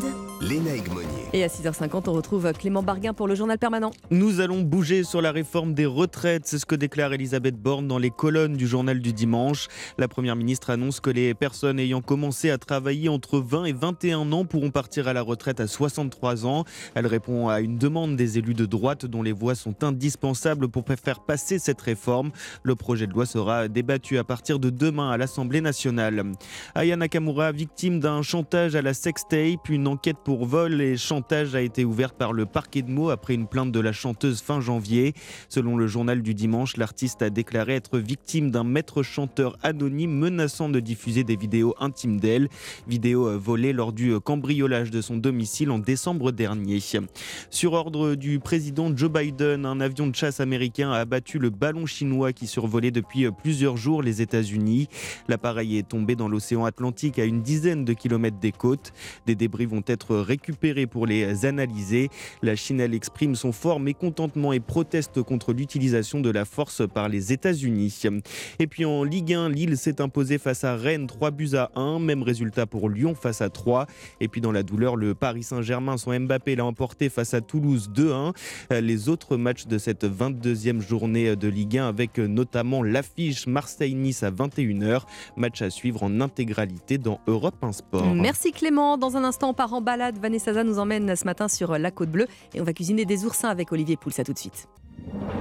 Europe Matin Week-end. Lénaïque Monnier. La balade du dimanche, Vanessa Za, Olivier Pouls. Bonjour, Bonjour, bonjour. bonjour. On va en Provence ce matin à Vanessa, du côté euh, de la Côte Bleue, et on viendra euh, juste après vous euh, déguster quelques oursins, puisqu'on est Ah en bah oui. pleine saison. hein, Mmh. Olivier, vous nous avez apporté ça. On va prendre un bol d'iode. Un bol d'iode. Ah bah oui, ça, avec les oursins, vous, vous m'étonnez. On va d'abord prendre un bol d'iode du côté de la Côte Bleue. Voilà, Hein pour les oursinades, Voilà, justement. Alors, c'est vrai qu'on connaît les, les, les calanques de, de Cassis, Mhm. en général, hein, qui sont issus de Marseille, mais figurez-vous qu'il y a aussi des calanques au nord-ouest, sur la route de Martigues et du parc naturel régional de Camargue. Alors, ce qu'il y a d'impressionnant, euh, cette côte, euh, c'est de la faire en petit train, enfin en train, c'est le TER de la côte bleue, et qui dessert tous les petits villages de Marseille à Miramas sur 60 km. C'est euh, l'une des lignes ferroviaires les plus impressionnantes, les plus spectaculaires. Pourquoi? Parce qu'elle file sur 32 km à peu Mhm. près à travers les calanques. Génial. Donc le train est accroché à flanc de falaise, au flanc de la chaîne de l'Estac exactement. Donc vous imaginez quand même ce panorama euh, sur la Méditerranée. C'est vraiment un paradis bleu dans un coin de Provence qui est quand même méconnu Ouais. et qui vaut le détour. hein. Alors ça vaut le détour et une fois qu'on a euh, sillonné cette, euh, cette côte en petit train, on va s'arrêter où en fait? C'est quoi la bonne escale? à Martigues, euh, sur l'étang de Berre, pour pousser les portes du musée Ziem. Alors, Mm. qui est Ziem? Félix Ziem, c'est un, un peintre. Alors, un peintre bourguignon, pas provençal du tout, du 19e siècle. Malheureusement, qui n'est pas très reconnu de nos jours. Il est passé euh, un peu aux oubliettes. Et pourtant, il était très important de son vivant. Euh, en 1900, un de ses tableaux a explosé le plafond des ventes. Euh, il a été nommé peintre de la marine en 1900. Euh, il a fait une très grosse donation en 1905 au Petit Palais. Il a fait deux ateliers à Paris. Alors vous allez vous dire, mais que faisait Ziem finalement à, à Martigues Réponse de Lucienne Delfouria, qui est la conservatrice du musée. parce que euh, il a découvert très jeune la, Méditerranée, en particulier à Martigues, et que euh, il, est, revenu beaucoup plus tard euh, y installer un atelier euh, en 1860 parce que c'était un peintre qui était fou amoureux de Venise et qu'il a retrouvé à Martigues, que vous savez, on surnomme la Venise provençale, une omniprésence de l'eau qu'il qui lui a fait choisir Martigues pour y installer un de ses ateliers. Alors, donc c'est à ce moment-là que beaucoup de peintres vont s'intéresser à cette fameuse Venise provençale, Ouais. qui vont d'ailleurs surnommer très vite la, la Venisième. Donc, il y a quand même Renoir, Ouais. Picabia, qui va même inviter les fils Pissarro, euh, Derain, Vlaminck, donc aussi bien des impressionnistes que des surréalistes. Alors, Ziem, lui, il était plutôt considéré comme un orientaliste. Pour la petite anecdote, pour peindre Constantinople, il avait reproduit dans son jardin deux petites mosquées. Voilà. Mhm. Euh, donc il s'installait de l'autre côté donc du chemin. Il avait la lumière qu'il lui fallait et les silhouettes donc de, de Sainte-Sophie. Euh, mais évidemment, vous allez me dire, est-ce qu'il a peint aussi sur la côte bleue et des paysages de la côte bleue? Oui, avec un tableau qui s'appelle Martigues, euh, les tartanes. Est-ce que vous savez ce que c'est? Pas du tout. Les tartanes, ce sont ces bateaux qui euh, partaient pêcher jusqu'en Atlantique et qui défilaient justement le long du canal devant Ah oui, ses yeux. Voilà, vous pouvez en contempler justement au, au musée. Alors on va s'arrêter sur la côte bleue. Où est-ce qu'on va dormir? À la Villa Arena à Carry-le-Roi, dans une magnifique propriété du XVIIe siècle. Euh, Carry-le-Roi, qui était le lieu de villégiature de Nina Simone et de Fernandel. Et surtout, c'est le spot des oursins. Et voilà Eh ben voilà, et voilà, est- qui- elle est voilà faite. une belle, Merci pour voilà la une belle transition. transition, Olivier. On va manger des oursins alors? Oui, vous aimez ça? C'est pas mon truc préféré, mais j'aime bien. Ça donne Pas quand trop même un souvent. sacré Pas coup trop de souvent. fouet euh, Ouais, mais deux, maritime. trois. C'est un peu écœurant, je trouve. Voilà. Alors, on n'en mange pas comme des huîtres une douzaine, voilà, parce que ça. c'est vrai que ça sature le palais à un moment, tellement c'est riche et tellement c'est puissant, puissant, en iode. hein. Alors, le- le- les oursins, en France en tout cas, il y a une période de pêche. On est en plein dedans, dans cette période d'autorisation d'ouverture de la pêche qui va durer à peu près jusqu'au mois d'avril. Mhm. Euh, dans le monde, on en trouve près de 900 variétés, quelques-unes chez nous, elles sont toutes comestibles. Vous pouvez aller euh, pêcher évidemment les oursins si vous le souhaitez, c'est pas très difficile, il faut juste se munir d'un gant D'un gant, hein, vaut mieux, et, oui. et en ce moment, avoir un peu de courage pour entrer dans l'eau qui Un est un petit peu frisquette.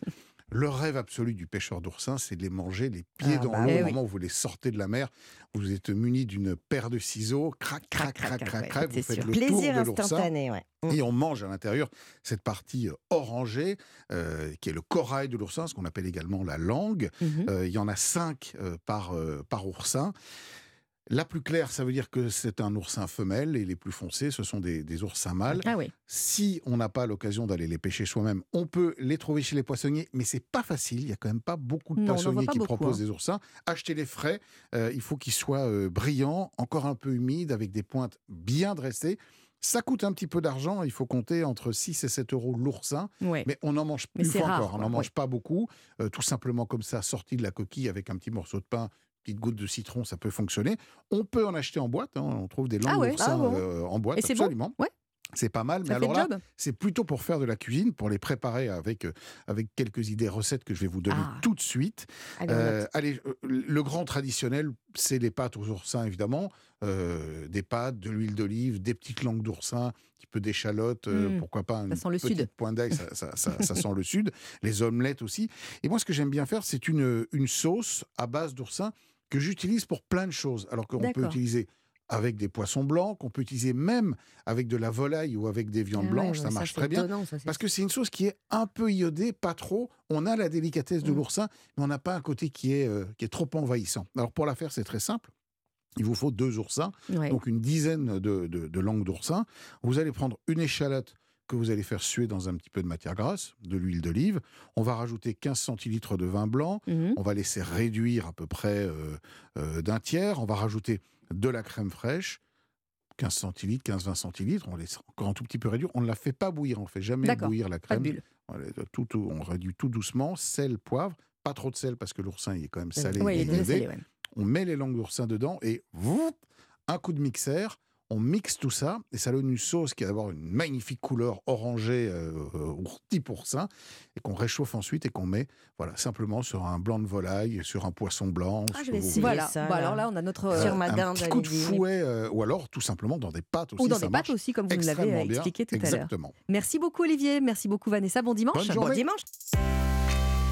Merci d'avoir choisi Europe 1 ce dimanche matin. Bienvenue à tous, il est 7h. Europe Matin Week-end.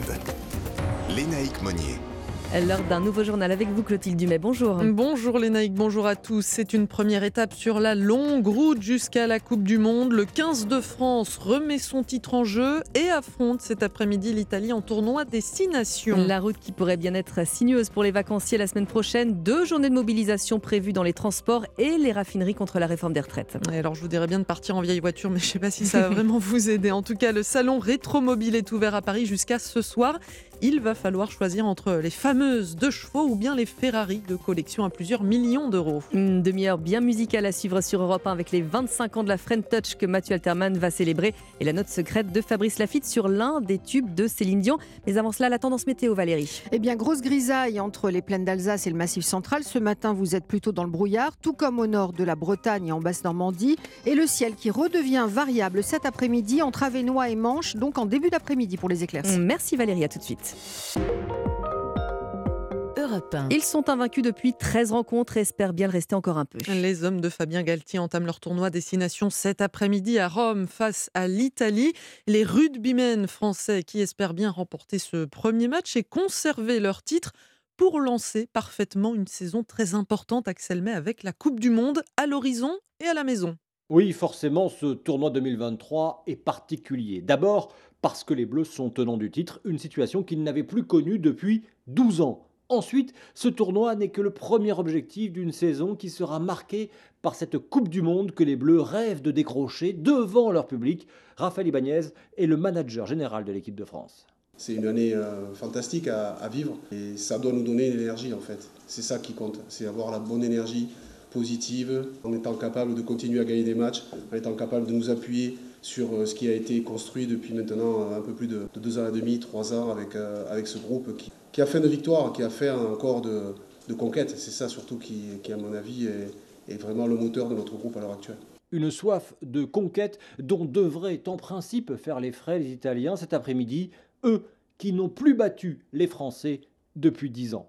Et la saison cruciale des Bleus, on en reparle après le journal avec Alexandre Martinez, président par intérim de la Fédération française de rugby.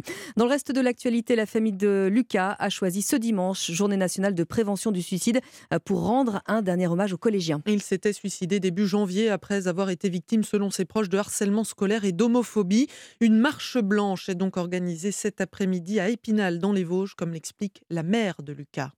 Pour honorer la mémoire de mon fils pour lui rendre le plus beau des hommages parce que c'était un, super petit garçon en fait.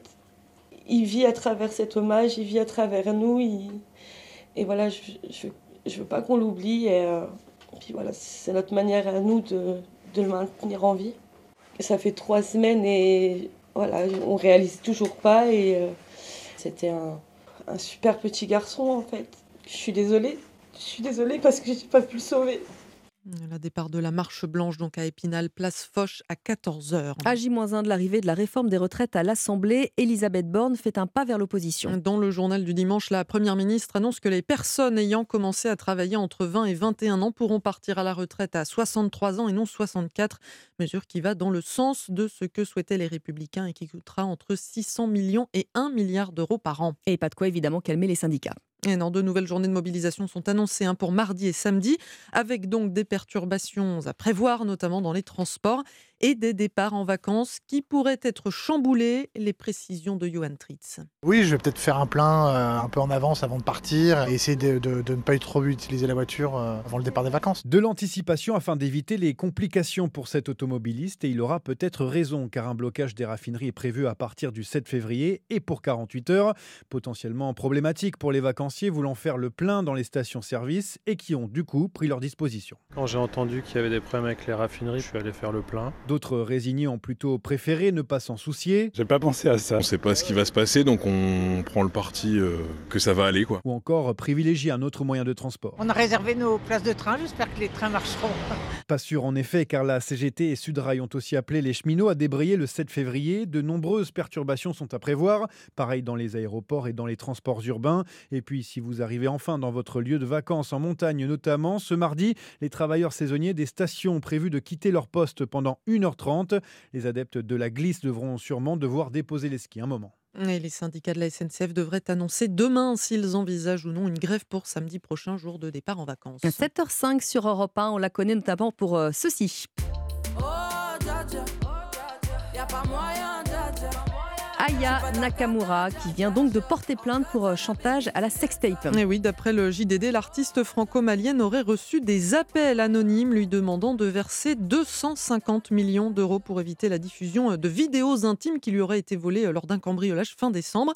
Menace qui s'accélère hein, ces dernières années, d'après France Imbervière, PDG d'une entreprise de cybersécurité. Avant, on volait un ordinateur ou une tablette pour le revendre, parce que ça avait une valeur marchande. Maintenant, on vole une tablette pour aller regarder ce qu'il y a dedans et monnayer les informations qu'elle pourrait contenir. Il y a une professionnalisation de ce secteur qui, aujourd'hui, va profiter de l'opportunité d'aller saisir d'une information sensible et voir comment il pourrait la monnayer, soit par l'effet d'un chantage, soit par l'effet d'une vente directe. Même titre qu'une entreprise peut se faire voler sa base de données, vendue sur le marché de la cybercriminalité. Donc c'est de plus en plus fréquent, c'est de plus en plus intelligent et ça ne va pas aller en diminuant. Donc c'est là où il est pertinent d'aller d'aller chercher à sécuriser à minima euh, ces systèmes pour être sûr que même en cas de vol, on ne puisse pas accéder à l'information ou du moins qu'on puisse au moins la détruire à distance. Ah, Yann Nakamura, que vous écoutez peut-être bien en voiture euh, d'ailleurs sur la route euh, des vacances. D'ailleurs, puisqu'on parle de voitures, Clotilde, on va parler de vieilles voitures. Eh ben oui, parce que c'est un rendez-vous de plus en plus populaire. hein. Le salon Rétromobile qui se tient actuellement à Paris, c'est le rendez-vous des passionnés de vieilles voitures de collection. Le record de fréquentation devrait être euh, battu cette année et celui des enchères aussi. Un reportage d'Aurélien Fleureau dans les allées du salon. Le sourire aux lèvres, Dominique arpente les allées, séquence nostalgie pour lui et l'un de ses meilleurs amis. On discute, on rigole, une ambiance, et puis le plaisir de revoir des voitures anciennes que j'ai connues quand j'étais gamin. Puis de redécouvrir et échanger, dit tiens, tu la connais celle-là? Oh, cette voiture-là, je ne m'en rappelais plus. Vous voyez, c'est ça. Des voitures des années 30, des grands classiques comme la 2 chevaux ou la R5, sans oublier les sportives, Jean-Marc est dans son élément. Quand on est passionné d'automobile, on a assisté à des courses, euh, donc de les revoir, là, plein de souvenirs qui remontent, le bruit, le hurlement des moteurs, la musique des moteurs. Puis les voitures françaises, celles qu'on fait la gloire de l'industrie automobile. Rétromobile, c'est aussi le rendez-vous des voitures d'exception, avec des enchères à plusieurs millions d'euros et des opportunités plus raisonnables. Romain Grabowski, le directeur du salon. On peut retrouver aussi par exemple une zone moins de 25 000 euros pour favoriser l'accès aux véhicules de collection. Et là, on a à peu près 130 véhicules qui sont disponibles à la vente euh, durant la semaine. Un marché en constante augmentation, plus 3% l'an dernier, avec la Peugeot 205 en vedette, voiture ancienne la plus vendue en 2022, alors qu'elle vient de fêter ses 40 ans. Voilà, le salon Rétromobile à voir euh, jusqu'à ce soir, hein, porte de Versailles à Paris. Merci Clotilde. 7h08 sur Europe 1 et Valérie, le soleil commence à grappiller du terrain. Et Eh oui, par l'ouest, en Bretagne, le ciel reste encore nuageux et humide toute la matinée, mais les éclaircies reviennent par les côtes de la Manche, de la Normandie, Hauts-de-France, au bassin parisien, aux Ardennes, après une matinée euh, triste ou nette, donc dans l'après-midi, mais dans une atmosphère glaciale en raison du vent de nord qui se lève et qui va souffler à 50 km/h en pointe. Du sud de la Nouvelle-Aquitaine à l'ouest du Massif central, pas question de profiter des éclaircies en revanche, sauf peut-être timidement, midi toulousain. Et puis le temps qui se dégrade encore plus franchement de l'Alsace, moins de la Lorraine, à Rhône-Alpes. Et dans la nuit euh, de dimanche à lundi, donc la nuit prochaine cette fois, un peu de neige est attendue jusqu'en plaine. Les minimales sont comprises entre moins 1 et 2 de l'Alsace au Massif central, à 1 6 en général sur le pays, jusqu'à 10 en bord de Méditerranée. Et les maximales vont atteindre 5 à 8 degrés sur un bon quart nord-est et 8 à 14 ailleurs. Ces valeurs qui vont baisser sensiblement encore demain. À partir de demain. Merci beaucoup Valérie, on vous retrouve à 7h30. Vous restez bien avec nous. Mon invité dans un instant, Alexandre Martinez, il vient de succéder à Bernard Laporte, démissionné à la tête de la Fédération française de rugby. Aujourd'hui, c'est le début du tournoi Destination. À tout de suite. Europe Matin Weekend. Léna Monnier. On parle rugby évidemment ce matin sur Europe 1 parce que c'est le début du tournoi des Six Nations que le 15 de France remet euh, son titre et son grand chelem en jeu avec un tout premier match en Italie. Euh, Bonjour Alexandre Martinez. Bonjour. Vous êtes donc le nouveau président par intérim de la Fédération française de rugby après euh, la démission de Bernard Laporte. Merci euh, d'accorder votre premier entretien à la radio à, à Europe 1. Alors vous avez été euh, euh, désigné président par intérim parce que Bernard Laporte a été acculé à la démission. Vous entamez votre mandat dans quel état d'esprit après cette, ce moment de zizanie? Mais un état d'esprit, je dirais que euh, je, je joue au rugby. Je joue au numéro 10. Et par définition, numéro 10, c'est quelqu'un qui pratique l'ouverture. Donc euh, je suis plutôt dans cet état d'esprit. Mais auparavant, je voudrais quand même euh, euh, saluer le travail qu'a fait Bernard Laporte. hein, parce qu'on en parle, pas- on parle beaucoup de son départ, mais je Mhm. pense que pendant six, pendant six ans, il a fait un travail remarquable à la fédération, notamment au service des clubs amateurs. Et je pense qu'il faut qu'on s'en souvienne. Alors son départ, pas tout à fait. hein. Il était à Cap-Breton quand même au moment de l'annonce euh, du 15, euh, du 15 de départ. Il est, il est encore euh, un peu présent pour quelqu'un qui n'est officiellement plus là? Non, non, on ne peut pas dire qu'il soit présent. Il était à Cabreton, invité par les joueurs. Donc, euh, il, a, il a honoré cette invitation, qui lui faisait bien sûr très plaisir, mais qui faisait surtout plaisir aux joueurs. Euh, je pense que ça marque hein, la qualité de, de Bernard Laporte euh, en tant que sportif, au plan sportif. Euh, je pense qu'il est unanimement reconnu, quels que soient d'ailleurs les, acteurs. Et je dirais que c'est bien dommage qu'il quitte cette, partie sportive pour la Fédération française de rugby à l'au- à l'aube, euh, juste avant la Coupe du Monde qui doit ce qui doit arriver, en, qui est à notre porte. Bah, c'est demain, hein, c'est déjà demain. Alors, au moment, de, au moment de votre, du choix de votre désignation, c'était extrêmement très serré. Alexandre Martinez, comment est-ce que vous allez justement réconcilier la famille du rugby alors qu'on est à quelques mois effectivement d'un énorme événement organisé chez nous en France? Alors je dirais, et je pense que vous, posez la, question à la, de, de, manière très pertinente, euh, je crois que la Coupe du Monde requiert l'unité du rugby français. Et c'est à mes yeux en tout cas indispensable. Et, modestement, je dirais, c'est l'objectif que je, de, que je me suis fixé dans le cadre de mon arrivée, ma désignation mhm. en tant que président intérimaire. Je dirais que si j'arrive hein, à réunir le rugby français ou à en réduire la fracture que tout le monde connaît aujourd'hui, ben, j'aurais bien avancé. Alors comment je vais m'y prendre? Ben, Tout simplement en, en demandant euh, aux intelligences présentes dans les, au niveau des différentes parties prenantes hein, de, de, se réunir, d'essayer de, de travailler ensemble, tout simplement.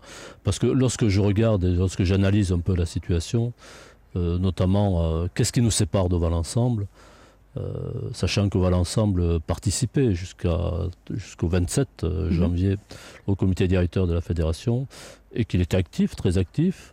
Il était d'ailleurs tellement actif, et c'est Florian Grill qui le dit, là, c'est pas le président par intérim qui le dit, c'est Florian Grill qui le dit, il a euh, voté plus de 80% des délibérations qui ont été proposées mm. au comité directeur, ce qui montre que la distance qui nous sépare n'est pas aussi importante que ce que, ce qu'on le croit.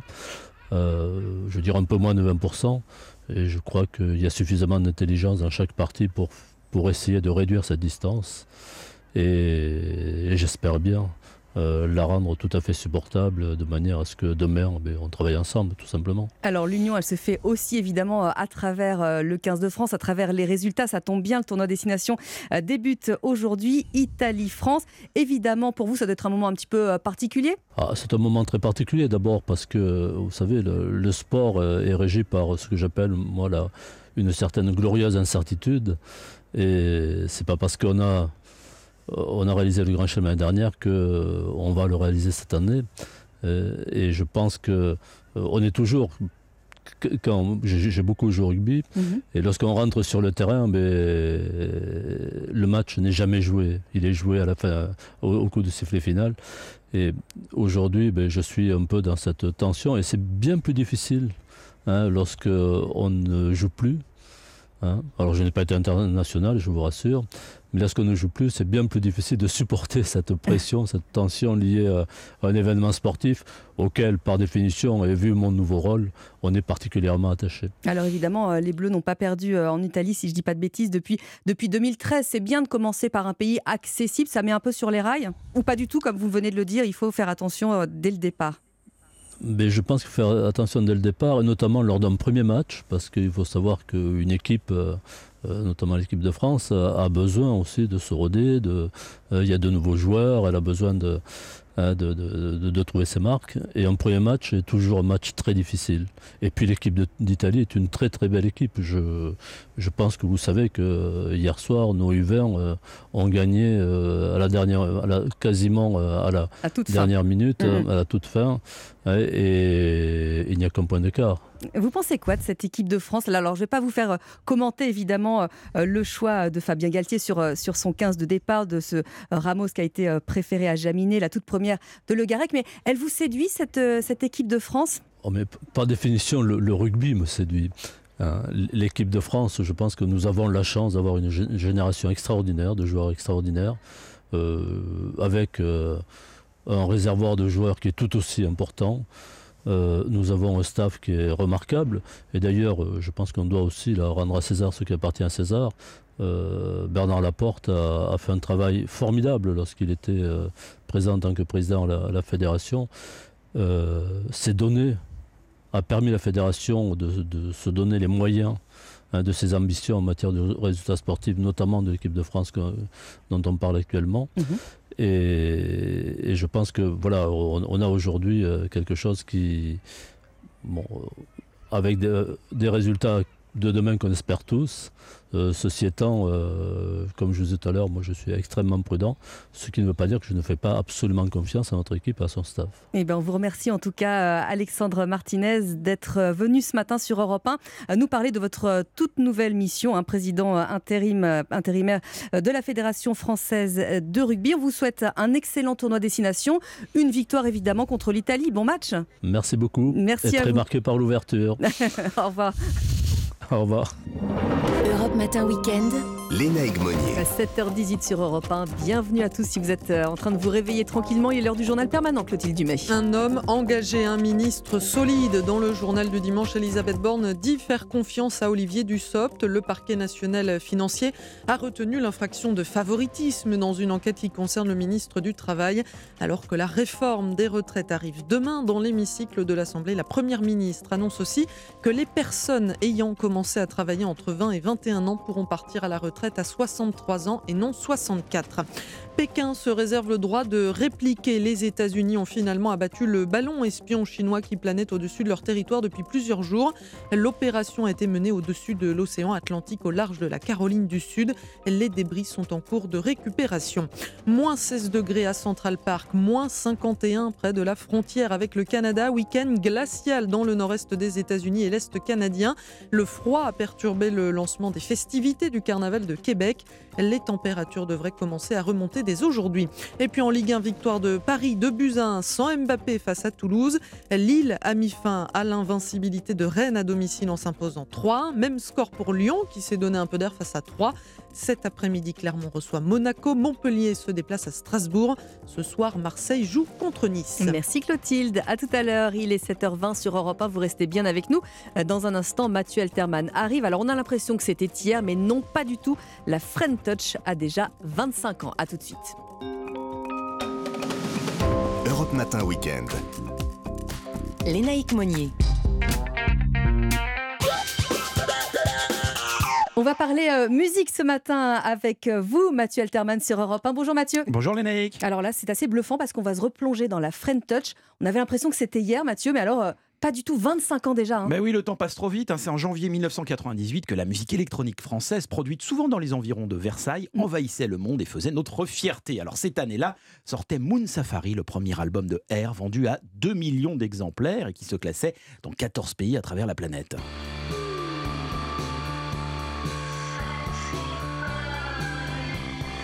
Voilà qui imposait cette touche française si chic et pas seulement réservée au dance floor. Enfin, on écoutait de la musique produite chez nous, ce qui n'arrivait plus depuis des décennies. Merci qui Bah merci les premiers artistes de ce courant. Le groupe Daft Punk qui avait ouvert la voie un an plus tôt lors de l'hiver 1997 en annonçant la couleur autour du monde.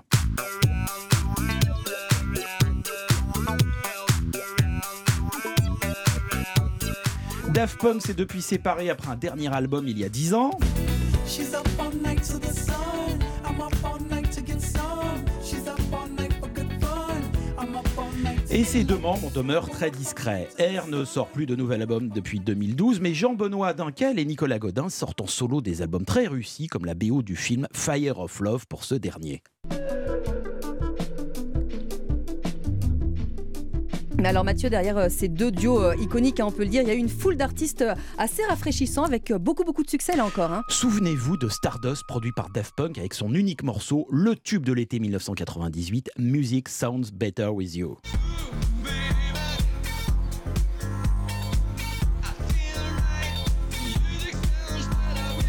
En 1999, c'est Mister Oiseau alias Quentin Dupieux qui vend 3 millions d'exemplaires de son flat beat. Et depuis, il s'est recyclé dans la réalisation de films. Et Mathieu, il y a eu aussi euh, euh, solo de disques très très influents, même s'ils ont connu moins de succès. Ce fut le cas des très respectés Cassius hein, dès leur début en 1998 avec Cassius 99. Ou bien d'Alex Goffler et The Child en 1999.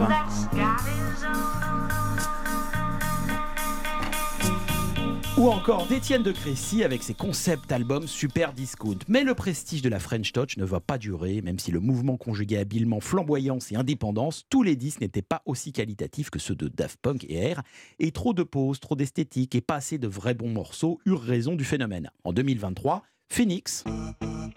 I get you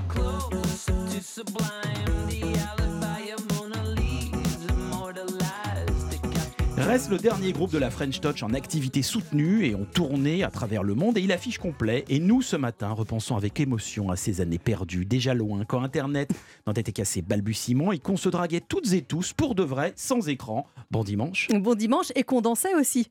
Mais grave. Bonjour Fabrice Lafitte. Bonjour Lénaïque, bonjour Mathieu. Europe 1. Alors on va changer de, domaine avec vous Fabrice parce que Titanic fait son retour au cinéma en France dans une version remasterisée 3D 4K et évidemment le succès de Titanic 25 ans après, bah, il serait pas le même hein, sans euh, sa légendaire chanson My Heart Will Go On. Le réalisateur canadien et explorateur des fonds marins James Cameron est à la recherche du thème principal pour son futur film qui doit sortir à la fin de l'année 1997. Il fait appel au compositeur californien James Horner qui lui présente sa dernière composition intitulée My Heart Will Go On. Hélas, James Cameron n'est pas du tout emballé, il préfère avoir un instrumental. James Horner, qui n'a pas dit son dernier mot, pense aussitôt à Céline Dion pour l'interpréter.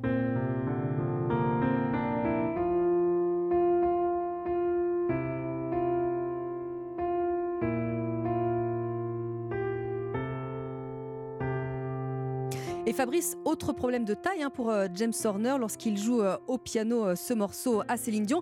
Elle n'est pas non plus convaincue et elle décide même de décliner la proposition. Mais les c'est sans compter sur René Angelil, l'ex-époux et agent de la chanteuse, qui lui est certain du potentiel du titre et pousse Céline Dion à l'accepter. C'est ce qu'elle va faire à contre-coeur. Peu motivée, elle se rend le 22 mai 1997 au studio Hit Factory de New York pour enregistrer ce morceau. Elle pense surtout à se débarrasser au plus vite de cette corvée et réalise une seule prise. Une fois la chanson en boîte, James Horner l'a fait à nouveau écouter à James Cameron, qui cette fois est totalement subjugué par l'interprétation de Céline Dion. Finalement, My Heart Will Go On devient la chanson principale de Titanic. Tout le monde connaît bien entendu les mésaventures de Jack et Rose, jouées par Leonardo DiCaprio et Kent Winslet. Petit rappel de l'histoire, ils embarquent le 10 avril 1912 en Angleterre à bord du Titanic, le paquebot le plus grand et le plus moderne du monde, qui appareille pour son premier voyage en direction des États-Unis. Alors je ne vais pas vous raconter la fin, car quelques rares auditeurs ne la connaissent pas encore. Ce film sera récompensé par 11 Oscars en 1998. Céline Dion et son tube qui lui a d'ailleurs valu euh, entre autres un Oscar. Merci Fabrice Lafitte, bon dimanche. Bon dimanche.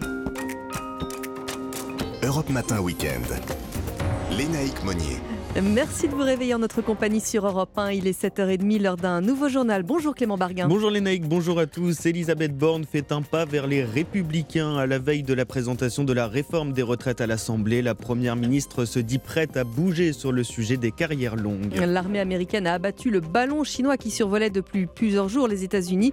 Voilà qui provoque de vives tensions entre Washington et Pékin. Et puis après le suicide du jeune Lucas, le ministère de l'Éducation va lancer une campagne de sensibilisation contre l'homophobie à l'école. Votre prochaine demi-heure sur Europe 1, la une du journal du dimanche et ce grand entretien donc avec Elisabeth Borne sur la réforme des retraites. Et puis avant le journal de 8h, bienvenue chez vous. Christophe Bordet euh, nous expliquera pourquoi investir en Espagne et euh, pourquoi c'est un, un bon plan. Valérie, on va vous retrouver pour euh, ça vous concerne aussi, mais avant cela, la tendance météo. Oui, des grisailles matinales ici ou là et quelques gouttes dans le nord, notamment le long de la Manche, avant le retour des éclaircies. Un ciel encore ensoleillé sur le pourtour méditerranéen au prix toujours d'un fort Mistral. Et météo complète après le journal.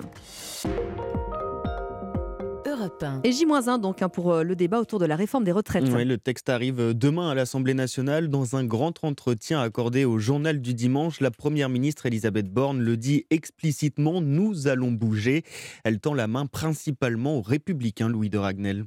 Oui, le message de l'hôte de Matignon est clair. Elle veut tout faire pour éviter d'utiliser l'article 49.3 de la Constitution en trouvant une majorité.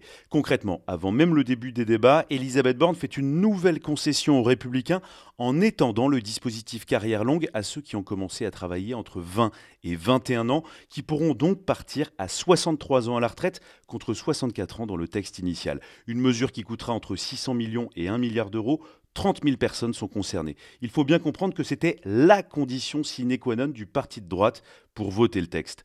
Autre assouplissement de la Première ministre, un point d'étape à mi-parcours de la réforme en 2027. La demande venait principalement du Modem, allié d'Emmanuel Macron. Eh bien, pas d'objection particulière de la Première ministre qui explique dans le même temps que la présidentielle de 2027 et les législatives qui s'en suivront seront une forme de clause de revoyure. Pour terminer, dans cet entretien, Elisabeth Borne monte au front pour réaffirmer que cette réforme des retraites, présentée comme la mère des réformes par Emmanuel Macron, se fera coûte que coûte, sans le soutien de la rue. Louis de Ragnel, chef du service politique d'Europe 1 et à 10h, le porte-parole du gouvernement Olivier Véran sera l'invité du grand rendez-vous présenté par Sonia Mabrouk. Outre-Atlantique, c'est la fin d'un feuilleton qui aura accentué la crise diplomatique entre Pékin et Washington. Sur ordre du président Joe Biden, l'armée américaine a abattu le ballon chinois qui survolait depuis plusieurs jours les États-Unis. Un avion de chasse américain a touché l'appareil au-dessus de l'océan Atlantique à une dizaine de kilomètres de la côte, Alexis Guilleux. Oui, un impact filmé par de nombreux amateurs dans la région de Surfside Beach en Caroline du Sud. Oh shit! It's hit! It's going down! Sur les images, on voit les traînées des avions de chasse et celles du tir qui touchent et détruit le ballon. Euh, Joe Biden avait sous-entendu l'opération un peu plus tôt dans la journée. Nous allons nous en occuper, avait confié le président aux journalistes. Et tout s'est ensuite accéléré. L'agence de l'aviation a annoncé la fermeture de trois aéroports en Caroline pour permettre à l'armée d'agir en toute sécurité. Joe Biden qui s'est ensuite rapidement exprimé. Mercredi, j'ai ordonné au Pentagone d'abattre le ballon dès que possible. Ils ont décidé que la meilleure option était d'attendre qu'il soit au-dessus de l'eau. Il a été abattu avec succès et je veux féliciter nos pilotes. Car Washington n'a jamais cru les explications chinoises et parle d'une violation inacceptable de la souveraineté américaine alors que le ballon a survolé des sites nucléaires dans le Montana un peu plus tôt cette semaine. Mais il y avait trop de risques pour la population en cas de destruction au-dessus du continent.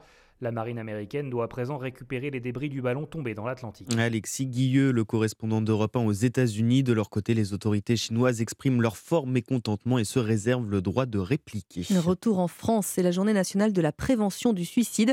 À cette occasion, ministres et influenceurs se mobilisent contre le harcèlement. Alors qu'une marche blanche en hommage à Lucas doit se tenir euh, ce dimanche à Épinal, le ministre de l'Éducation nationale, Papendiaï, affirme vouloir franchir une étape décisive contre l'homophobie à l'école. Fléau qui aujourd'hui est pris très au sérieux, Clémence de Rhône. Oui, d'où la sortie médiatique de Papendiaï, le ministre de l'Éducation, qui, dans une vidéo postée sur les réseaux sociaux, annonce la création d'un observatoire dans les académies. Nous devons nous mobiliser contre toutes les formes de harcèlement. Nous créons un observatoire pour euh, sensibiliser la communauté éducative à la lutte contre toute forme de violence que les élèves LGBT peuvent subir. Ce sont sur ces réseaux sociaux que le harcèlement prend souvent place. Et pour inverser cette dynamique, certains influenceurs se sont lancés dans la création de contenu pour sensibiliser au harcèlement. Parmi eux, le TikToker Un garçon stupide, victime de harcèlement homophobe au collège. Il essaie aujourd'hui de faire de la prévention. Je suis rentré en sixième, les enfants sont, jugent beaucoup à cet âge-là. Une année entière, je me suis fait harceler. Dix ans après, on est au même constat. À l'époque où euh, je découvrais mon homosexualité, je me suis réfugié sur euh, YouTube. Et du coup, c'est pour ça que je me suis lancé sur les réseaux sociaux et j'essaye euh, de les éduquer. Si on peut aider des jeunes dans ce sens-là, je suis pour à 100%. Selon le site e-enfance, plus d'un jeune sur deux déclare avoir été victime de cyberharcèlement en 2022. Les précisions de Clémence de Rhône. Cyberharcèlement, cybercriminalité, Aya Nakamura est quant à elle victime d'un chantage à la sextape. Une enquête pour vol et chantage a été ouverte par le parquet de Meaux après une plainte de la chanteuse fin janvier. Selon le journal du dimanche, l'artiste a déclaré être victime d'un maître chanteur anonyme menaçant de diffuser des vidéos intimes d'elle, vidéos volées lors du cambriolage de son domicile en décembre dernier. 7h35 sur Europe 1, on ouvre la page sport avec du foot suite et fin de la 22e journée de Ligue 1 et cette affiche Marseille-Nice à 20h45. À vivre bien sûr en direct et en intégralité dans Europe 1 Sport, le derby de la Méditerranée entre deux équipes en forme, l'OM dauphin du PSG invaincu depuis 10 matchs et qui a réalisé plusieurs jolis coups au mercato, dont l'une des révélations de la dernière Coupe du Monde, le Marocain Asdin Ounahi, Jean-François Pérez. Oui, la planète du foot l'a découvert quand le Maroc a éliminé l'Espagne à la surprise générale avec, à la baguette, un jeune milieu de terrain inconnu du sélectionneur espagnol Luis Enrique. J'ai été surpris par le numéro 8. Je ne me souviens plus de son nom, je suis désolé. Unai. Mon Dieu, d'où vient ce garçon? Il joue vraiment très bien. J'ai été vraiment surpris. Spectaculaire. Spectaculaire comme le jeu de ce garçon au parcours atypique, né et formé à Casablanca, avant d'atterrir trop tôt à Strasbourg. Pensionnaire d'Avranches en 3 division il y a encore 18 mois, c'est là où Angers le recrute. Premier match, premier but. La carrière d'Asdi Nounaï est lancée. La suite, c'est la Coupe du Monde donc, puis cette arrivée fracassante à l'OM. À peine entré à Nantes mercredi, il marque un but magnifique sur un exploit individuel. Les supporters sont déjà fous de lui et réciproquement. J'ai profité de chaque instant de, de la Coupe du Monde. Maintenant, je suis à l'OM. Je vais profiter aussi de chaque instant que je suis ici. Et je suis hyper content de signer à l'OM. Et le premier rendez-vous d'Ounaï avec le stade Vélodrome, c'est ce soir face à Nice, dans une ambiance de feu et à guichet fermé. Jean-François Pérez, chef du service des sports d'Europe. hein. Et puis, si on aime le rugby, on est content, c'est le début du tournoi Destination Eh aujourd'hui. oui, les Écossais se sont imposés face à l'Angleterre 29 à 23. Les Irlandais ont aussi dominé le Pays de Galles 34 à 10. La France joue cet après-midi contre l'Italie. Coup d'envoi à 16h. Merci Clément Barguin. 7h37 euh, sur Europe 1. Retour Valérie Darmon à un ciel euh, variable sur la moitié nord. hein. Effectivement, c'est une journée de transition euh, vers le soleil demain et pour toute la semaine sur quasi tout le pays. Alors on patiente encore un petit peu parce que les bancs de brouillard sont nombreux ce matin sur un quart nord-ouest et dans les vallées du centre Val-de-Loire. On retrouve aussi des nuages bas sur le sud-ouest, de faibles pluies près des côtes de la Manche, un petit peu de neige à partir de 800 mètres dans l'est. Mais vous allez gagner en luminosité de la Bretagne au centre jusqu'à la frontière belge en passant par le bassin parisien cet après-midi. Alors c'est toujours difficile de dire dans quelle tranche horaire ces éclaircies Oui, bah arrivent oui. parce qu'on est en plein hiver et la grisaille hivernale a du mal à se déchirer. Alors sur le pourtour méditerranéen, le soleil domine du Languedoc-Roussillon à l'ouest de la Provence. Mistral et Tramontane soufflent encore fort avec des rafales qui atteignent 100 km/h. Merci beaucoup Valérie. Météo complète évidemment à 8h. La une du JDD, c'est tout de suite. Avec Stéphane Alboui. Bonjour Stéphane.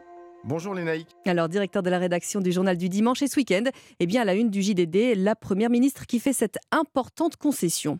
Nous avons effectivement longuement rencontré Elisabeth Borne pour l'interroger sur la réforme des retraites. Et à la veille du débat à l'Assemblée nationale, elle fait un pas important en direction de l'opposition. Sur la question des carrières longues, qui est un des plus gros points de blocage, elle nous déclare Nous allons bouger. Pour faire simple, la Première ministre tend la main aux républicains. J'entends leurs souhaits concernant ceux qui ont commencé à travailler tôt, nous a-t-elle expliqué. Nous allons étendre le dispositif de carrière longue pour ceux qui ont commencé à travailler entre 20 et 21 ans. Ils pourront ainsi partir à 63 ans. C'est une mesure qui coûtera de 600 millions à 1 milliard et concernera jusqu'à 30 000 personnes par an. Le message est clair. Elisabeth Borne veut apaiser les premières tensions qui apparaissent dans la majorité et convaincre les députés LR de soutenir son texte au Parlement. Et elle enfonce le clou en nous disant que depuis des années, les républicains défendent une réforme des retraites reposant sur un décalage progressif de l'âge de départ à 64 ans. Je suis convaincu que le groupe LR sera cohérent avec ce qu'il a toujours porté. Alors, Stéphane Albou, elle pense que cette avancée va permettre de faire passer euh, la réforme. Elle vous est apparue confiante? Assez confiante, mais surtout très déterminée. Malgré les mauvais sondages d'opinion, elle ne renonce pas à convaincre. Pour elle, il s'agit de sauver un des piliers de notre modèle social, et elle dénonce les caricatures et les malentendus que certains entretiennent, notamment à gauche. Sur les critiques qui lui ont été récemment faites, Elisabeth Borne fend un peu l'armure et pendant notre entretien, nous avons senti qu'elle avait été touchée par le procès en manque d'empathie que lui a fait Laurent Berger, le patron de la CFDT. C'est blessant, nous a-t-elle même confié. C'est le contraire de ce que je suis et de ce que je porte. Je sais ce que sont les petits revenus et la galère des fins de mois. Je l'ai vécu dans mon parcours personnel. Et alors, Stéphane, euh, en ce qui concerne la durée des débats et l'éventuelle utilisation du 49.3, qu'est-ce qu'elle vous dit? Elle fustige tout d'abord les 18 000 amendements déposés par la NUPES. Pour elle, c'est la preuve que cette opposition n'a pas envie d'avoir une vraie discussion. Elle rappelle par ailleurs qu'en 2010, lors de la précédente réforme, le temps de débat était inférieur aux deux semaines prévues aujourd'hui. Concernant le 49.3, elle nous répond simplement qu'elle souhaite trouver une majorité. Autrement dit, elle n'écarte pas totalement cette hypothèse. Elle est beaucoup plus claire lorsque nous l'interrogeons sur le ministre du Travail et l'infraction de favoritisme retenue par le parquet national financier contre lui. Elle nous déclare Olivier Dussopt a toute ma confiance. C'est un homme engagé, un ministre solide. Il défendra notre projet à l'Assemblée. C'est un soutien de poids, mais le gouvernement se serait bien passé de ce nouvel épisode. Et Olivier Dussopt, déjà chahuté depuis plusieurs semaines par l'opposition, s'engage dans ce combat avec un handicap supplémentaire. Merci Stéphane Albouy et bon dimanche. Il est 8h20 sur Europe 1. Restez avec nous d'ici quelques instants. Ça vous concerne, Valérie Darmon et Roland Pérez. Au programme de ce dimanche, la réforme du chômage, qu'est-ce qu'elle implique? Elle a changé au 1er février. Et puis Valérie nous expliquera qu'il faut faire attention aux faux agents du recensement qui frappent à votre porte en ce moment. A tout de suite. Réveillez-vous Informez-vous. Avec Lénaïque Monnier sur Europe 1. Et avec euh, Ça vous concerne, Valérie Darmon, Roland Pérez, bonjour. Bonjour, bonjour à tous. Avec euh, une semaine euh, riche en réformes et en nouveautés. Roland, on va parler des arrêts maladie. Ils ne seront plus prescrits aux salariés qui ont euh, le Covid et on va parler de la réforme de l'assurance chômage également. On va commencer justement par euh, ces demandeurs d'emploi qui sont inscrits ou qui vont s'inscrire à Pôle emploi. Le mode d'indemnisation euh, change au 1er février. Oui, alors le projet de réforme euh, des retraites a totalement éclipsé la réforme Mm. euh, qui euh, vient d'entrer en vigueur et qui touche de plein fouet, il faut bien le dire, les demandeurs d'emploi au chômage. Alors ce qu'il faut retenir et comprendre en synthèse, c'est que la durée d'indemnisation des chômeurs en fonction de la conjoncture éco- économique, ben, elle va se rétrécir. Mhm. Ça, c'est la première règle. Et surtout, l'accès aux allocations de chômage sera supprimé, écoutez-moi bien, écoutez-moi bien, en cas d'abandon de poste ou de refus de contrat à durée indéterminée. Vous êtes en CDD, on vous propose un CDI, vous le refusez parce que vous trouvez que c'est plus à l'aise de travailler par exemple en intérim. Mhm. Eh bien alors là, attention, Fini. quand vous perdrez votre emploi, vous n'aurez plus droit au chômage. C'est ce que prévoit en substance la loi du 21 décembre 2022. Alors ainsi, pour les nouveaux demandeurs d'emploi dont la fin du contrat est intervenue à compter du 1er février 2023, il y a donc quelques jours, euh, sauf date d'engagement de la procédure de licenciement qui est antérieure à cette date, eh bien la durée des allocations chômage dépend en fait du marché du travail. S'il est favorable, la durée d'indemnisation sera écourtée de 25%. C'est en fait un coefficient égal à 0,75 qui est appliqué à la durée d'indemnisation initiale. Et donc, si la situation économique, vous l'avez compris, se dégrade, la durée d'indemnisation actuelle sera maintenue. Alors justement, Roland, elle va être mesurée comment cette situation du, du marché du travail? Alors, si le taux de chômage global est inférieur à 9% ou qu'il n'a pas progressé de plus euh, 0,8 points sur un trimestre, Ouais. eh bien la durée d'indemnisation, comme je vous le disais, va être réduite de 25% avec une durée minimale de 6 mois. Et si le taux de chômage est supérieur à 9% et qu'il a progressé de plus euh, 0,8% sur le même trimestre, eh bien les règles euh, actuelles de durée d'indemnisation vont pouvoir continuer à s'appliquer. Alors vous avez un petit exemple peut-être? Oui, alors on a imaginé un demandeur d'emploi de moins de 53 ans qui justifie d'une durée d'indemnisation normalement de 730 jours. Ben, il va se voir un droit de 548 jours. Euh, même chose pour un demandeur d'emploi de 53-54 ans. S'il avait 913 jours, 913 jours d'indemnisation, là, il n'aura plus que euh, 685 jours d'indemnisation. Et même chose pour un demandeur d'emploi de plus de 55 ans qui, lui, pouvait bénéficier de 1095 jours. Il se verra notifier un droit de 822 jours.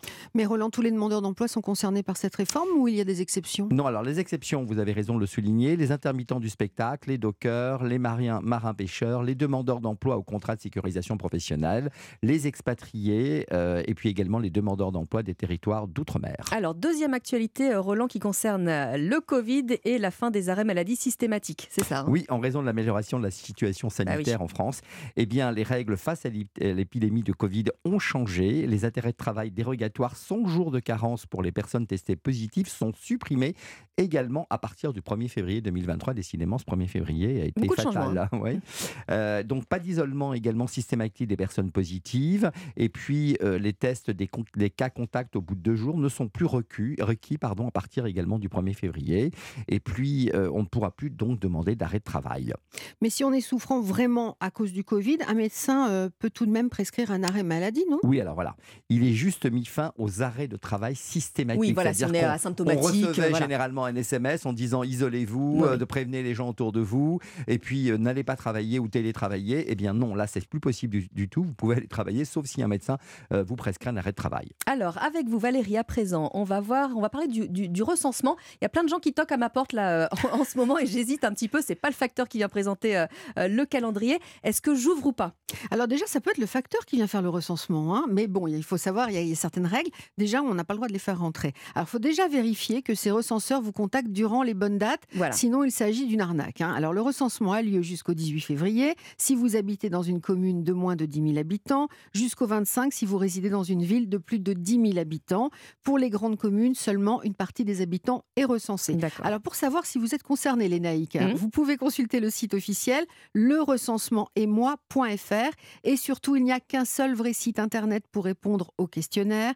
Et puis, le recensement est gratuit. Donc, si quelqu'un vous demande de payer ou si sur le site on vous demande de payer, on ne paye évidemment pas. On ne répond pas au site frauduleux qui réclame On de le l'argent. Rappellera jamais assez. Alors, comment est-ce que je suis sûre que l'agent qui frappe à ma porte est vraiment un, un recenseur officiel? Alors déjà, on vérifie sa carte Voilà. avec sa photo, le cachet de la mairie, la signature du maire. Il faut savoir que par endroit, donc les agents recenseurs sont des postier. D'accord. Pour plus de précision, j'ai interrogé aussi Muriel Barlet, chef du département de la démographie de l'INSEE. Les agents recenseurs euh, sont des personnes qui sont employées par votre commune, euh, puisque euh, le recensement est un partenariat entre l'INSEE et la commune. Et ce à quoi il faut faire attention, c'est déjà du fait d'avoir été informé. C'est-à-dire avant le démarrage euh, du recensement, donc avant le 19 janvier, si vous êtes concerné par le recensement cette année, vous avez dû recevoir un courrier de votre maire dans votre boîte aux lettres. Ensuite, l'agent recenseur, lorsqu'il euh, vient chez vous, ce qui n'est pas une obligation, puisque dans les maisons individuelles, l'agent recenseur peut tout à fait déposer une notice pour répondre au recensement directement dans votre boîte aux lettres. Mais si vous habitez dans un logement collectif, il va faire du porte-à-porte. Et à ce moment-là, ce que vous devez vérifier, c'est qu'il est bien muni de euh, sa carte d'agent recenseur.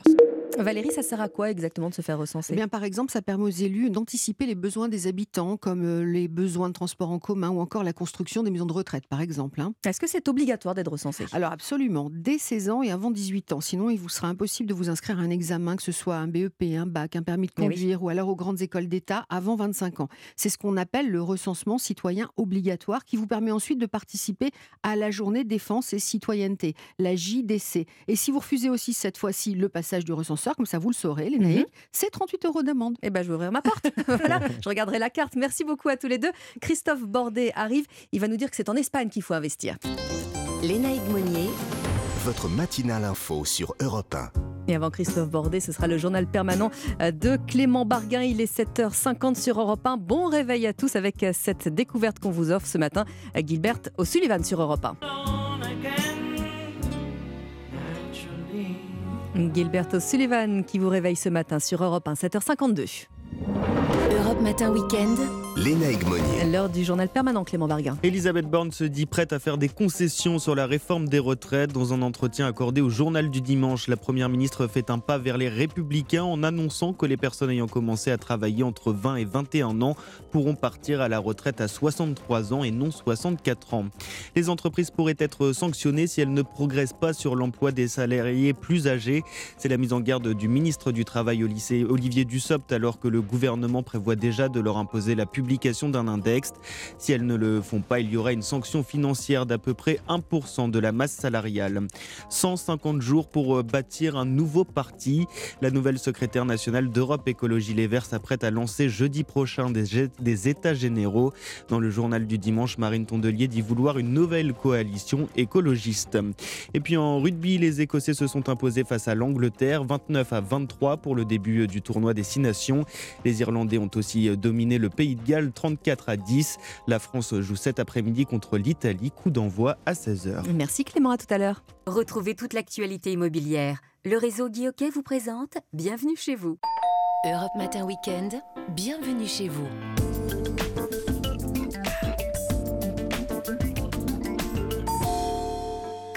Dimanches à quelques minutes du journal de 8h sur Europe 1, vous êtes là pour votre rendez-vous immobilier, les bons plans pour investir dans la pierre en 2023. C'est ici, c'est maintenant. Bonjour Christophe Bordet. Buenos dias, hola, ¿qué tal? Oh là, ça sent l'Espagne aujourd'hui. Hein Ça sent l'Espagne. Ah, Ah, vous me faites plaisir Christophe, je j'adore savais, Folio. je savais. Rolio, Enrique aussi, son fils. euh, bon, voilà. Et bien d'autres choses qui vous font fondre les nages, je le sais. C'est vrai. La mer, le soleil, Oui. les tapas. Et les Français. Les Français qui achètent de plus en plus de résidences secondaires ou de logements locatifs de l'autre côté des Pyrénées. Alors soyez précis Christophe, est-ce qu'on a des chiffres? Oui, alors Ah. c'est- une niche évidemment, mais une niche très dynamique. Ça grimpe, ça grimpe. Augmentation d'achats immobiliers par des étrangers en Espagne en hausse de plus de 40% en 2022. Ça n'est Mm. pas rien. Il y a 10% de, de Français euh, en moyenne dans, dans tout ça. Euh, de profils d'acquéreurs, ceux qui profitent du télétravail pour prendre la Eh oui. poudre d'escampette. Bye bye la France. Je vais travailler à Valence, tiens par exemple, les pieds dans le sable. Et puis ceux qui investissent pour louer. Alors Christophe, comment est-ce qu'on explique l'engouement récent hein, des Français pour euh, l'immobilier espagnol? Bah, Figurez-vous que à l'heure euh, de placer son argent, euh, ils se disent euh, bah, il y, a- il y a beaucoup moins de contraintes administratives, par Mhm. exemple, ou encore bancaires qu'en France. Geoffrey Reiser, directeur de Mastéos Espagne, start-up qui vous accompagne dans la recherche et même la gestion des biens. En Espagne, ces contraintes n'existent pas puisqu'il n'y a pas de taux d'usure en Espagne quand on prend un crédit immobilier en Espagne, et il n'y a pas d'interdiction de louer des, logements avec une mauvaise lettre énergétique. Donc finalement, on a plus de liberté. Eh bien oui, oui. Je ne sais pas si c'est euh, bien ou pas, mais par exemple, pas de DPE, pas de Ah, diagnostic de performance énergétique en Espagne pour le moment. En France, ça énerve pas mal de monde. D'autant que les mesures françaises d'isolation ne peuvent pas être calquées chez nos voisins. Question de construction et de climat plus doux. Alors Christophe, vous commencez à me donner un petit peu envie. Ah. Comment on peut aller acheter en Espagne? D'abord, il faut le savoir, beaucoup d'investisseurs achètent cash, en général entre 40 et 50 ans, euh, après Mhm. avoir épargné quelques années. Les logements sont globalement moins chers, même s'ils augmentent euh, comme partout. Mais enfin, bon, à Valence, par exemple, on est sur euh, 2000 euros, 2500 Ouais. euros le mètre carré. Et puis, euh, comme chez nous, il y a ceux qui empruntent. Comment ça se passe, Geoffrey Reiser? Le cas le plus typique, c'est si vous êtes propriétaire de votre résidence principale et qu'elle est déjà partiellement ou totalement remboursée, alors vous allez voir certaines banques, par exemple le CIC Iberbanco, qui va vous libérer euh, bah, un crédit en prenant une garantie hypothécaire sur votre bien français, sur votre résidence principale. Maintenant, prendre un crédit en Espagne, est-ce que c'est facile? Oui, ça l'est. Ils ont eu l'habitude pendant des années de faire des taux variables. C'est beaucoup moins le cas parce qu'aujourd'hui, 70% des crédits en Espagne sont des crédits à taux fixe. Simplement, les taux fixes sont supérieurs. Il faut considérer que l'Espagne, par rapport à la France, c'est 1% de taux de crédit en plus. Alors, bien hein, pour l'instant, Christophe, mais est-ce que c'est rentable d'acheter un appartement Très, ou une maison en Espagne? Très rentable. On fait les comptes, on y va, c'est parti. On est quasiment sur du 6% de moyenne nationale euh, là-bas ou 6,5%, là où en France on est plutôt sur du 4%. Donc euh, on a des rentabilités qui sont clairement, clairement supérieures. Prix d'un loyer à Valence, on est sur à peu près 700 euros de moyenne. Mais, et c'est là où c'est intéressant, si on va chercher de la colocation étudiante, et en particulier des étudiants internationaux, parce qu'il y en a beaucoup, il y a 80 000 étudiants à Valence, euh, on peut faire 500 euros la chambre. Deux colocs à 4 chambres, 500 euros x 4, ça fait 2000. Pour un appartement acheté euh, 180 000 euros, ça fait des rentabilités supérieures à 10%. Et alors, bien entendu, moins de taxes qu'en France. Il faut juste, quand on emprunte, avoir un apport plus important que dans l'Hexagone. hein. c'est 30% de la somme contre 10 en moyenne euh, chez nous. Bon, c'est vrai, tout le monde ne peut pas le faire, mais c'est la même règle que pour euh, les Espagnols, en fait, que ce soit les Français qui achètent en Espagne ou les Espagnols, c'est la même règle. Donc voilà, aller à Valence, Madrid, deux heures d'avion, ça fait rêver quand même. Gracias Christophe. Gracias. Bon dimanche. C'était Bienvenue chez vous avec le réseau Guy Hockey. Pour votre projet immobilier, bénéficiez de l'accompagnement personnalisé et des services exclusifs Guy Hockey. Rendez-vous en agence et sur guy-hockey.com. Et ce n'est pas en Espagne qu'on ira dans un instant, mais bien en Italie. Italie-France, premier match du 15 de France dans le tournoi des 6 nations. C'est le dossier du journal de 8 heures qui arrive dans une toute petite minute. À tout de suite sur Europe 1. Léna Monnier. Votre matinale info sur Europe 1.